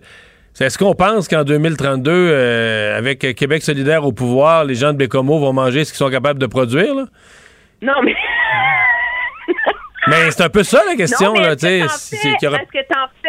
un, un, tunnel pour les voitures électriques? Si je pense que comme il y a, moyen hmm. de, de, répondre à un besoin, ça, il m'a convaincu. C'est moi, fille de Montréal, là. il m'a encore plus convaincu quand il a révélé qu'il était encore plus congestionné que les ponts en Outaouais parce que moi, j'ai déjà habité du côté du Québec, puis c'est un enfer rentrer au centre-ville le matin. Donc, euh, ça, ça, je comprends. Mais j'ai des j'ai des doutes sur le côté de la, de la vision et de comment l'intégrer à un avenir plus décarboné, si tu veux. Puis, il y a une immense faiblesse, c'est sur l'histoire de l'étalement urbain. Moi, là, on a réinventé, un nouveau mot là, qui va faire partie du lexique. Là, je te mets 100 pièces sur la table, rééquilibrage. On est dans le rééquilibrage.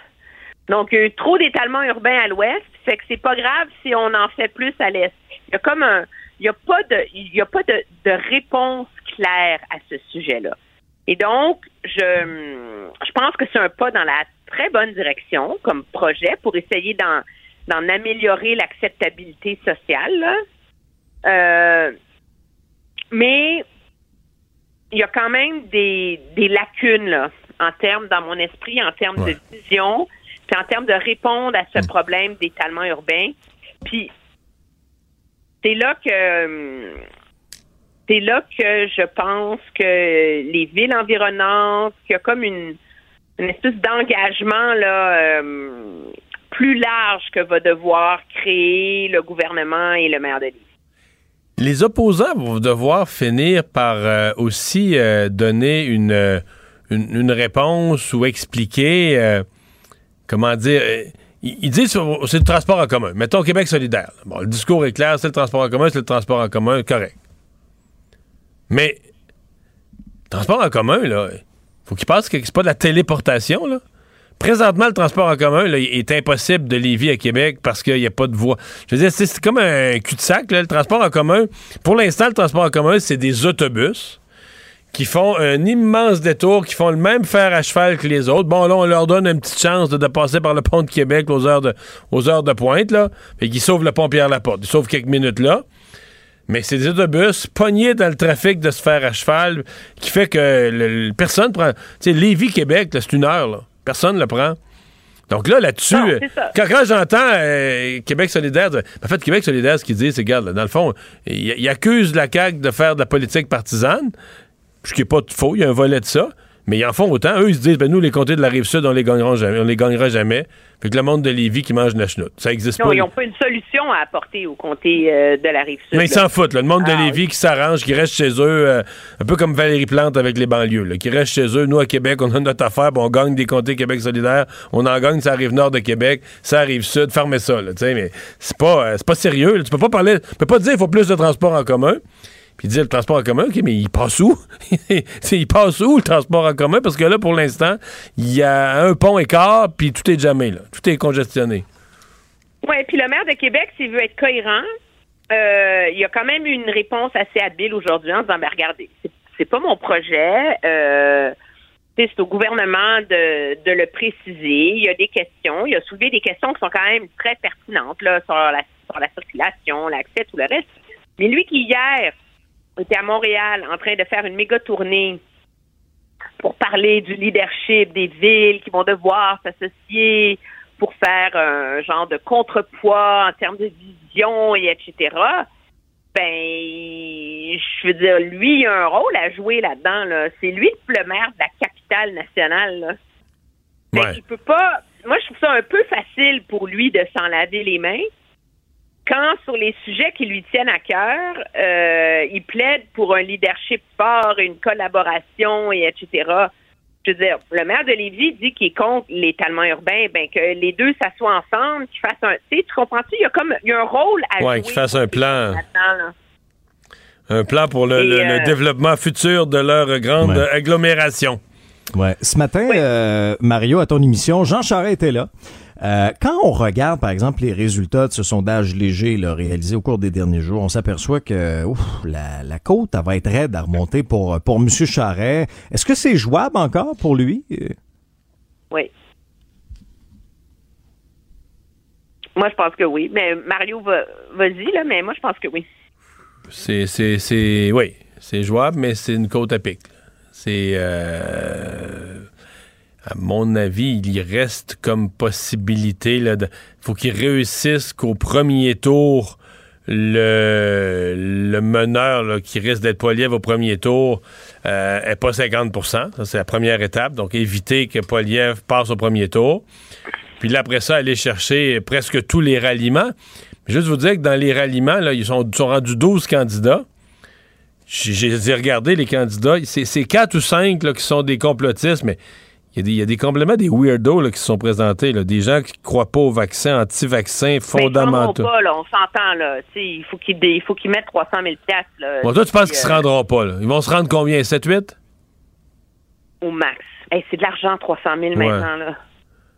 Mais moi, je, regarde juste les candidats à la direction du Parti conservateur. puis si j'étais candidat moi-même à la chefferie, je pense que je retirerais ma candidature juste en disant Caroline, comment on a tout ce monde-là dans notre parti? Là? Comment on a ramassé Ouais, toutes mais sortes de capotés? Il y a beaucoup de gens qui font ça pour se faire valoir. Moi, je pense que deux choses. Premièrement, il faut que je fasse un meilleur coup de poste. Parce que ce matin, sur les ondes de ton émission, j'ai dit que j'avais des doutes sur le fait, la stratégie de voir M. Charest venir faire une entrevue pour essa- et, essayement dire, es- essentiellement dire, je suis pas un perdant. Euh, ça a l'air que je me suis complètement gourée et que dès qu'il donne des entrevues, euh, peu importe la région du pays, le nombre de cartes de membres se met à monter en flèche. Alors que ça marche au bout, l'idée de donner des entrevues, que c'est très Ben, en tout cas, il passe son message. Euh, là. Je pense que quatre fois en réponse à mes questions, là, tu sais, il concluait là, que c'est qu'il faudrait qu'il arrive. Puis là, il concluait en disant Et pour ça, il faut que les gens prennent une carte de membre, appellent. Ou, tu sais. Non, non, mais Fait qu'il dit ça marche au bout, là. Ah oui, OK. Ça, là, c'est, c'est, ça a l'air que c'est phénoménal, premièrement. Deuxièmement, c'est très difficile pour nous de l'extérieur et pour quiconque, je pense, de vraiment évaluer. Parce que Poiliev et Charret mènent deux courses parallèles. On en parlait un peu euh, plus tôt cette semaine, où lui, il fait une course traditionnelle parce que il n'y a pas les moyens, il n'y a pas le reach sur les réseaux sociaux, il n'y a pas la personnalité pour faire d'autres choses. Fait que lui, il fait une course traditionnelle, à vendre des cartes de membres avec des bénévoles sur le terrain, ta. L'autre, il fait une campagne à la Trudeau en 2015, à essayer de créer un mouvement. Fait qu'ils n'opèrent pas dans le même univers. Alors, c'est difficile de les comparer, les deux. Parce que nous, on dit, hey, t'as-tu vu les vidéos de Jean Charest sur Twitter? C'est plate à mort. Mais oui, mais Jean Charest, il va pas perdre de l'énergie à aller se battre sur Twitter contre l'autre qui a 200 000 followers, là. Alors, ça, c'est difficile à évaluer. Puis, deuxièmement, faut pas oublier que c'est pas un membre, un vote, hein? Non, un non, membre, un vote, Charest, il y a zéro chance. C'est un nombre de comtés. C'est un nombre de un comté, un pointage. là. Donc, tous les comtés ont la 100 même valeur. Fait que Poiliev, il met 6 000 personnes dans une salle à Calgary, là. Ça a zéro impact. Dans le sens que ce comté-là de Calgary, il vaut quand même 20, juste 100 points. Alors, dis-toi que les Alberta, Saskatchewan, Manitoba, ça vaut moins de points que le Québec. Ouais, ça remet les choses en perspective. et Maritime ensemble, ça vaut le nombre de points de l'Ontario. Alors, c'est vraiment au fil d'arrivée. Moi, ce qu'on me dit, c'est que pour gagner, il faut que Poiliev ait 44% et plus au premier tour. En bas de 44 là, ça devient difficile.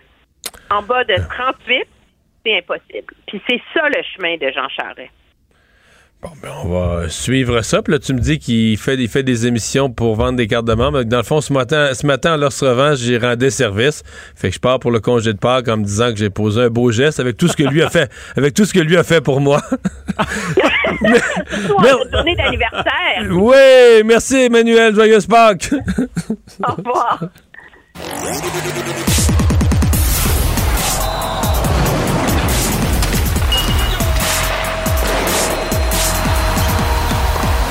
Jean-François Barry, un chroniqueur pas comme les autres. Salut Jean-François. Salut Mario. Tu nous parles du retour de Dominique Ducharme hier soir? Mon Dieu, je me demandais où c'est que tu t'en allais. J'ai eu une petite sueur froide. Oui, c'était effectivement l'équipe de Dominique Ducharme qu'on a vu, Oh l'équipe d'avant les fêtes. là. À la une- après une minute, à la deuxième minute, tu sais ce qui va arriver. Euh, tu sais qu'ils vont perdre. T'as jamais de surprise pendant la soirée. Euh, va dire que les gaz de- de- d'avion qui ont brûlé pour se rendre euh, aller-retour à Columbus, c'était juste une perte pour les gaz à effet de serre, pour les changements. Ben, ça fait un bout qu'on voit venir ça. Là. Contre les Jets, on avait mangé une aussi. Les Leafs, c'est Allen qui nous avait tenus dedans. Puis après ça, Montembeau. Euh, les sénateurs, euh, 6-3, c'est contre les sénateurs. À chaque fois, on se fait dominer au chapitre des tirs au but. On tire de l'arrière dans la rencontre. On réussit à mettre ça serré. Ça fait un bout que ça dure. Et hier, Martin Saint-Louis, ce qu'il a dit, c'est que l'équipe est fatiguée mentalement. Et moi, ça, j'en doute pas. Là. Euh, je sais pas si vous avez déjà travaillé sur un projet que tu sais qui va, qui va se terminer. Là. Moi, ça m'est déjà arrivé sur une émission de télé. Euh, c'est long. C'est long. Au début, tu fais, Et on va continuer de le faire parce qu'on est des professionnels, puis on va, on va le faire du mieux qu'on peut. Puis là, ça dure deux semaines, trois semaines, puis à un moment donné, tu te mets à penser à d'autres choses, à Parce penser il n'y a plus d'enjeu. Une fois que tu t'es fait dire ça revient plus, puis tatati, puis tatati. là, eux autres se sont fait dire tu n'iras pas en série, tu vas finir dernier ou avant-dernier. euh. Ceux sûr. qui avaient de quoi à prouver pour la haute direction, c'est fait, c'est prouvé. Là, ça va pas tout changer dans les derniers matchs. Tu sais, la saison du Canadien termine le 29 avril. D'après moi, il y a plus de monde qui sont en train de gérer leurs vacances. Ils finissent ça, en plus de ça, contre la Floride. Il y en a peut-être qui vont partir vers la Floride, euh, gérer le golf, gérer mamie qui va venir garder les enfants. T'imagines le joueur, t'imagines le joueur qui arrive en Floride, puis il a tout amené là, pour sa conjointe, ses enfants, les costumes, les jouets de plage, le sac de golf.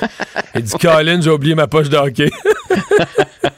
Mais c'est à Montréal, con- contre, la, contre la Floride. ah, ah, ok, ok. Mais Ah, bref, tout ça pour J'ai dire oublié que- ma poche de hockey à la maison.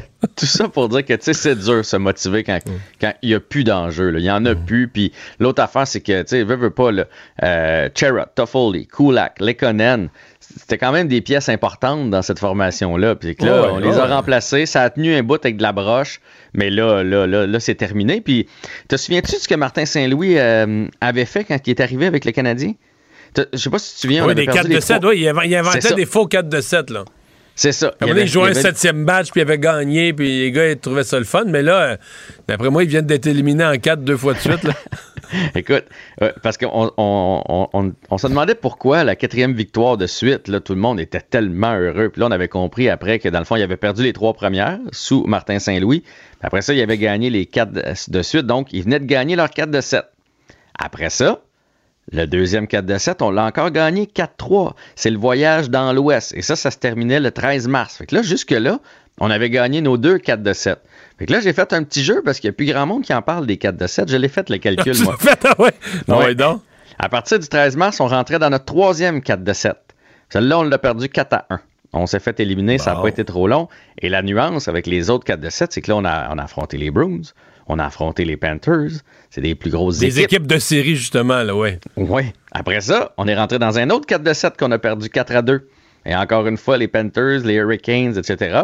Et là, dans le, dans le 4 de 7 actuel, on tire de l'arrière 3 à 0. Fait que je te dirais que dans les derniers matchs, ça va beaucoup moins bien. là. Dans les 12 derniers Non, mais matchs c'est pas juste, euh, c'est pas juste le résultat. C'est aussi que, mettons hier, c'est triste à voir. Il y a pas, tu, tu demandes, il n'y a pas un joueur là, qui se démarque. Ils ont tout l'air avoir hâte que ça finisse.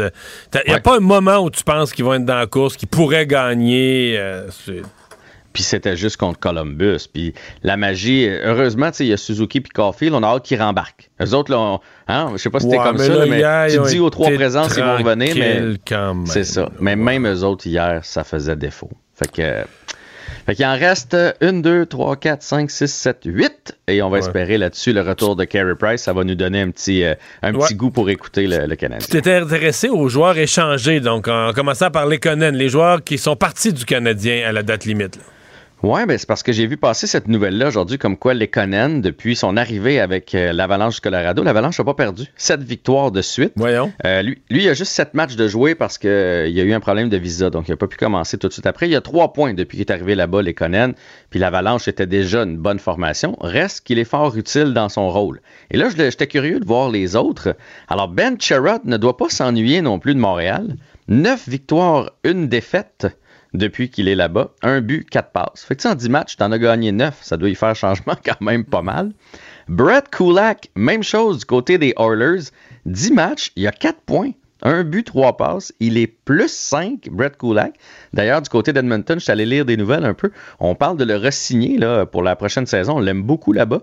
Et l'équipe est 7 victoires, 2 défaites et un match nul. Fait que ça va très bien du côté d'Edmonton et Brett Kulak aussi. Et Toffoli, lui, ça fait plus longtemps, 28 parties. Les Flames sont deuxième euh, dans leur division et euh, le, le- Toffoli va super bien. 11 buts, 9 passes, 20 points. Fait que d'après moi, il n'y a gros, pas grand monde qui s'ennuie de Montréal. C'est j'allais dire. Il n'y a pas trop de nostalgique qui dit Montréal, c'était le, bon temps. Je pense pas. Hey, je te souhaite une bonne fin de semaine. Joyeuse Pâques. Bye, toi Salut. aussi. Bye. La chambre de Léo a été rénovée par un entrepreneur recommandé par Renault Assistance. Il a tout pris en main pour laisser les parents s'extasier devant leur petit Léo. Renault Assistance, on se dédie à l'espace le plus important de votre vie. Un message d'espace pour Brio, une initiative de Desjardins. Il analyse la politique, il sépare les faits des rumeurs. Mario Dumont. Cube, Cube Radio. Cube Radio. Cube Radio. En direct à LCN. Mario Dumont nous attend dans les studios de Cube Radio à Montréal. Mario, euh, on est à la veille de Pâques. Il y a beaucoup de messages concernant la COVID. On voit les cas qui augmentent considérablement, les décès encore, malheureusement. Euh, Est-ce que c'est suffisamment clair, les messages? Parce que tout le monde répète, il faut être extrêmement prudent, mais on laisse au- le soin aux gens de prendre leurs propres responsabilités.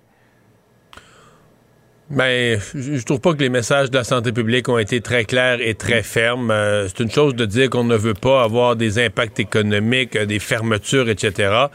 Mais on est, on est devant une situation qui est très sérieuse. Puis, bah, c'est peut-être moi.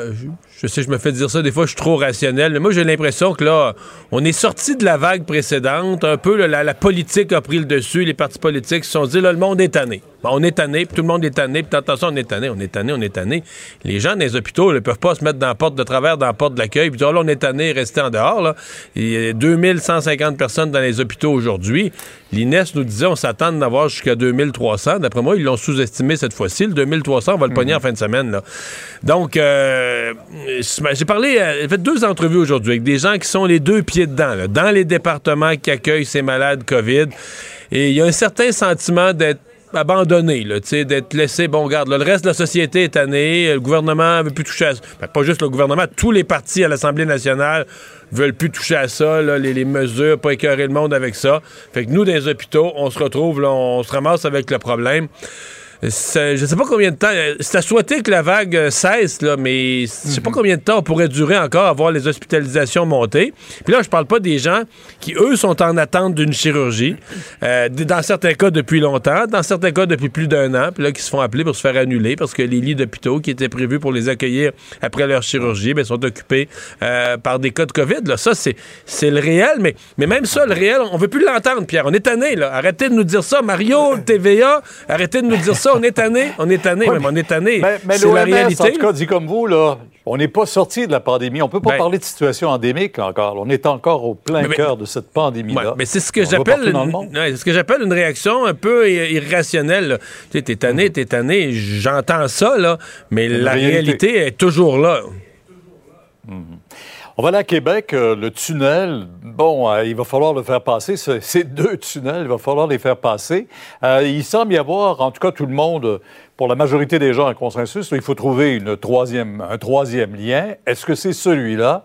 Et est-ce acceptable pour les gens? Le projet reste audacieux, il reste gros, il reste dispendieux, plus raisonnable que le précédent, mais euh, pas, c'est pas un projet qu'on fait en claquant des doigts. Ça reste un projet ambitieux, énorme. Mais là où le gouvernement, je pense, aujourd'hui, a fait un meilleur travail, a fait une bien meilleure conférence de presse, c'est- de revenir calmement aux faits. Là. Euh, juste le pont. euh, je serais curieux de voir combien de gens dans la région de Montréal savaient avant aujourd'hui que le pont Pierre-Laporte, là, il est plus utilisé que tous les ponts montréalais, incluant le, pont-tunnel, le tunnel Louis-Podette-La-Fontaine. Le pont Pierre-Laporte a une intensité de passage de véhicules, un nombre quotidien de passages de véhicules supérieur à tout ce qu'on connaît à Montréal. Je suis convaincu que si on avait sondé les Montréalais, là, 90 des Montréalais auraient dit, mais Ah. voyons donc, le pont Pierre-Laporte, il n'y a rien là, c'est à Québec. Non, non, il y a un problème réel, et ça, on l'a chiffré, on l'a documenté, Hmm. comparaison à l'appui avec la grande région d'Ottawa, où il y a une rivière à traverser, le Gatineau-Ottawa, et l'île de Montréal.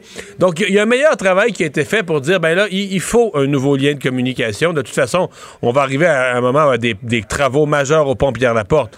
On va qui est déjà surutilisé. Et si ça va prendre une façon de contourner ça. Donc, ça, ce travail-là, il a été mieux fait aujourd'hui. Bon, à partir de là, euh, ça reste, je le dis, ça reste un projet audacieux. Euh, pour le réaliser dans les coûts et dans les délais, ça va prendre euh, beaucoup, beaucoup de compétences et de discipline. Et de l'argent d'Ottawa, ça, c'est pas gagné non plus. Surtout que là, Ottawa exigeait la, la partie transport en commun. Est-ce que là, le fait que le transport en commun, c'est pas à toutes les Ouais. heures, ce que ça pourrait nuire avec Ottawa? Il y a une préoccupation là. Mhm. Est-ce que le- les caribous sont véritablement en voie d'extinction? En tout cas, il y a toute une polémique, là, présentement. Il y a un enjeu avec le caribou forestier. Euh, le ministre euh, de la Faune et de la Forêt n'a pas réussi à calmer tout le monde euh, cette semaine. Bon, là, c'est mis un peu. Hier, a dit Ouais, mais là, moi, il faut que j'en. Par exemple, sur la côte nord, là, on a un cheptel de 500, on essaie de les sauver, on met de l'argent là-dessus. Mais la communauté et nous, on a tué 50. On a abattu 50. Là, Ah, ben là, le ministre se met les Autochtones à dos. S'il a dit la vérité, peut-être qu'il faut dire la vérité aussi. Mais c'est un dossier, c'est un dossier que le gouvernement du Québec va devoir prendre plus au sérieux. Là, même, même le fédéral menace de, euh, de, de- de s'en occuper. Donc, il y a l'industrie forestière, évidemment, qui est dans le décor. C'est beaucoup d'emplois. Mais il va falloir redonner, sur un sujet sensible, redonner à la, population un sentiment qu'on y voit, qu'on s'en occupe. Mario, bonne soirée on vous retrouve demain. Au revoir. À LCN dès 10h. Au revoir. Alors, Alexandre, ben, je dirais la grosse nouvelle du jour, celle, je pense, qui va faire écarquiller bien des yeux. Euh, ben, euh, elle s'est passée en mer Noire où on savait déjà qu'un bateau russe avait été abîmé. Mais là, c'est plus ça, hein? Ouais, c'est le Moskva, le, navire amiral de la, de la flotte russe en mer Noire qui avait été endommagé pendant l'offensive euh, contre l'Ukraine. Eh Ben, il a coulé. C'est ce qu'a confirmé le ministère russe de la Défense. Puis là, ben, on se demande, est-ce qu'il y aura une escalade? Parce que c'est toute une humiliation pour l'armée russe. Et il y a le président Zelensky, Mario, qui vient d'en remettre dans son message vidéo du soir, en faisant référence aux Ukrainiens comme ceux qui ont montré que les navires russes ne peuvent qu'aller au fond. Bon. Ben, on imagine que pour le moral de l'armée ukrainienne, des Ukrainiens, ça doit être tout un tout un élan, là, toute une un- fierté quand Dans un attaqué. contexte d'attaque imminente aussi, là, tu sais, d'intensification des combats Hey, sur l'Est. Euh, les gens allaient le voir, le, le Moscou, le Moxva là, en russe, allaient le voir les images, le nombre de canons. Euh, c'est un navire équipé là, qui, a, qui a sûrement, euh, dans les missiles qui sont tombés sur euh, différentes villes, c'est sûr qu'il y en a plusieurs qui sont partis de ces canons-là. On imagine pour les Ukrainiens de le savoir au fond de la mer Noire, la fierté. Je, je lisais là, le- sur CNN les- qui, qui avait traduit là, le communiqué russe, le communiqué de l'armée russe. On parle d'une opération de remorquage euh, dans une tempête, là, dans des eaux, euh, dans des eaux agitées, euh, où le- les, les dommages sur le navire ont fait qui a tangué puis qui a, qui a coulé. Donc une explication qu'on fournit. Euh, les Russes, eux, qui sont même pas encore à, à l'étape de reconnaître que les frappes sont ukrainiennes. là. Hier, ils ont reconnu qu'il y avait eu un incendie, mais laissant entendre que ça pouvait être tout simplement un, un accident à bord, là, alors que les Ukrainiens, eux, disent que c'est l'œuvre de leur missile. Alexandre, merci. Euh, bonne fin de semaine. Joyeuse Pâques. Euh, on sera en congé demain, nous, à Cube Radio. Je serai LCN, mais Cube Radio est en congé demain. On va pouvoir faire entendre différentes balados, faire connaître tout ce qui est produit ici à Cube Radio. Et donc, je vous souhaite une, euh, d'agréables vacances. Je serai de retour ben, une semaine après Pâques, semaine de congé, de congé la semaine prochaine. Sophie Durocher s'en vient. Bonne soirée. Cube Radio.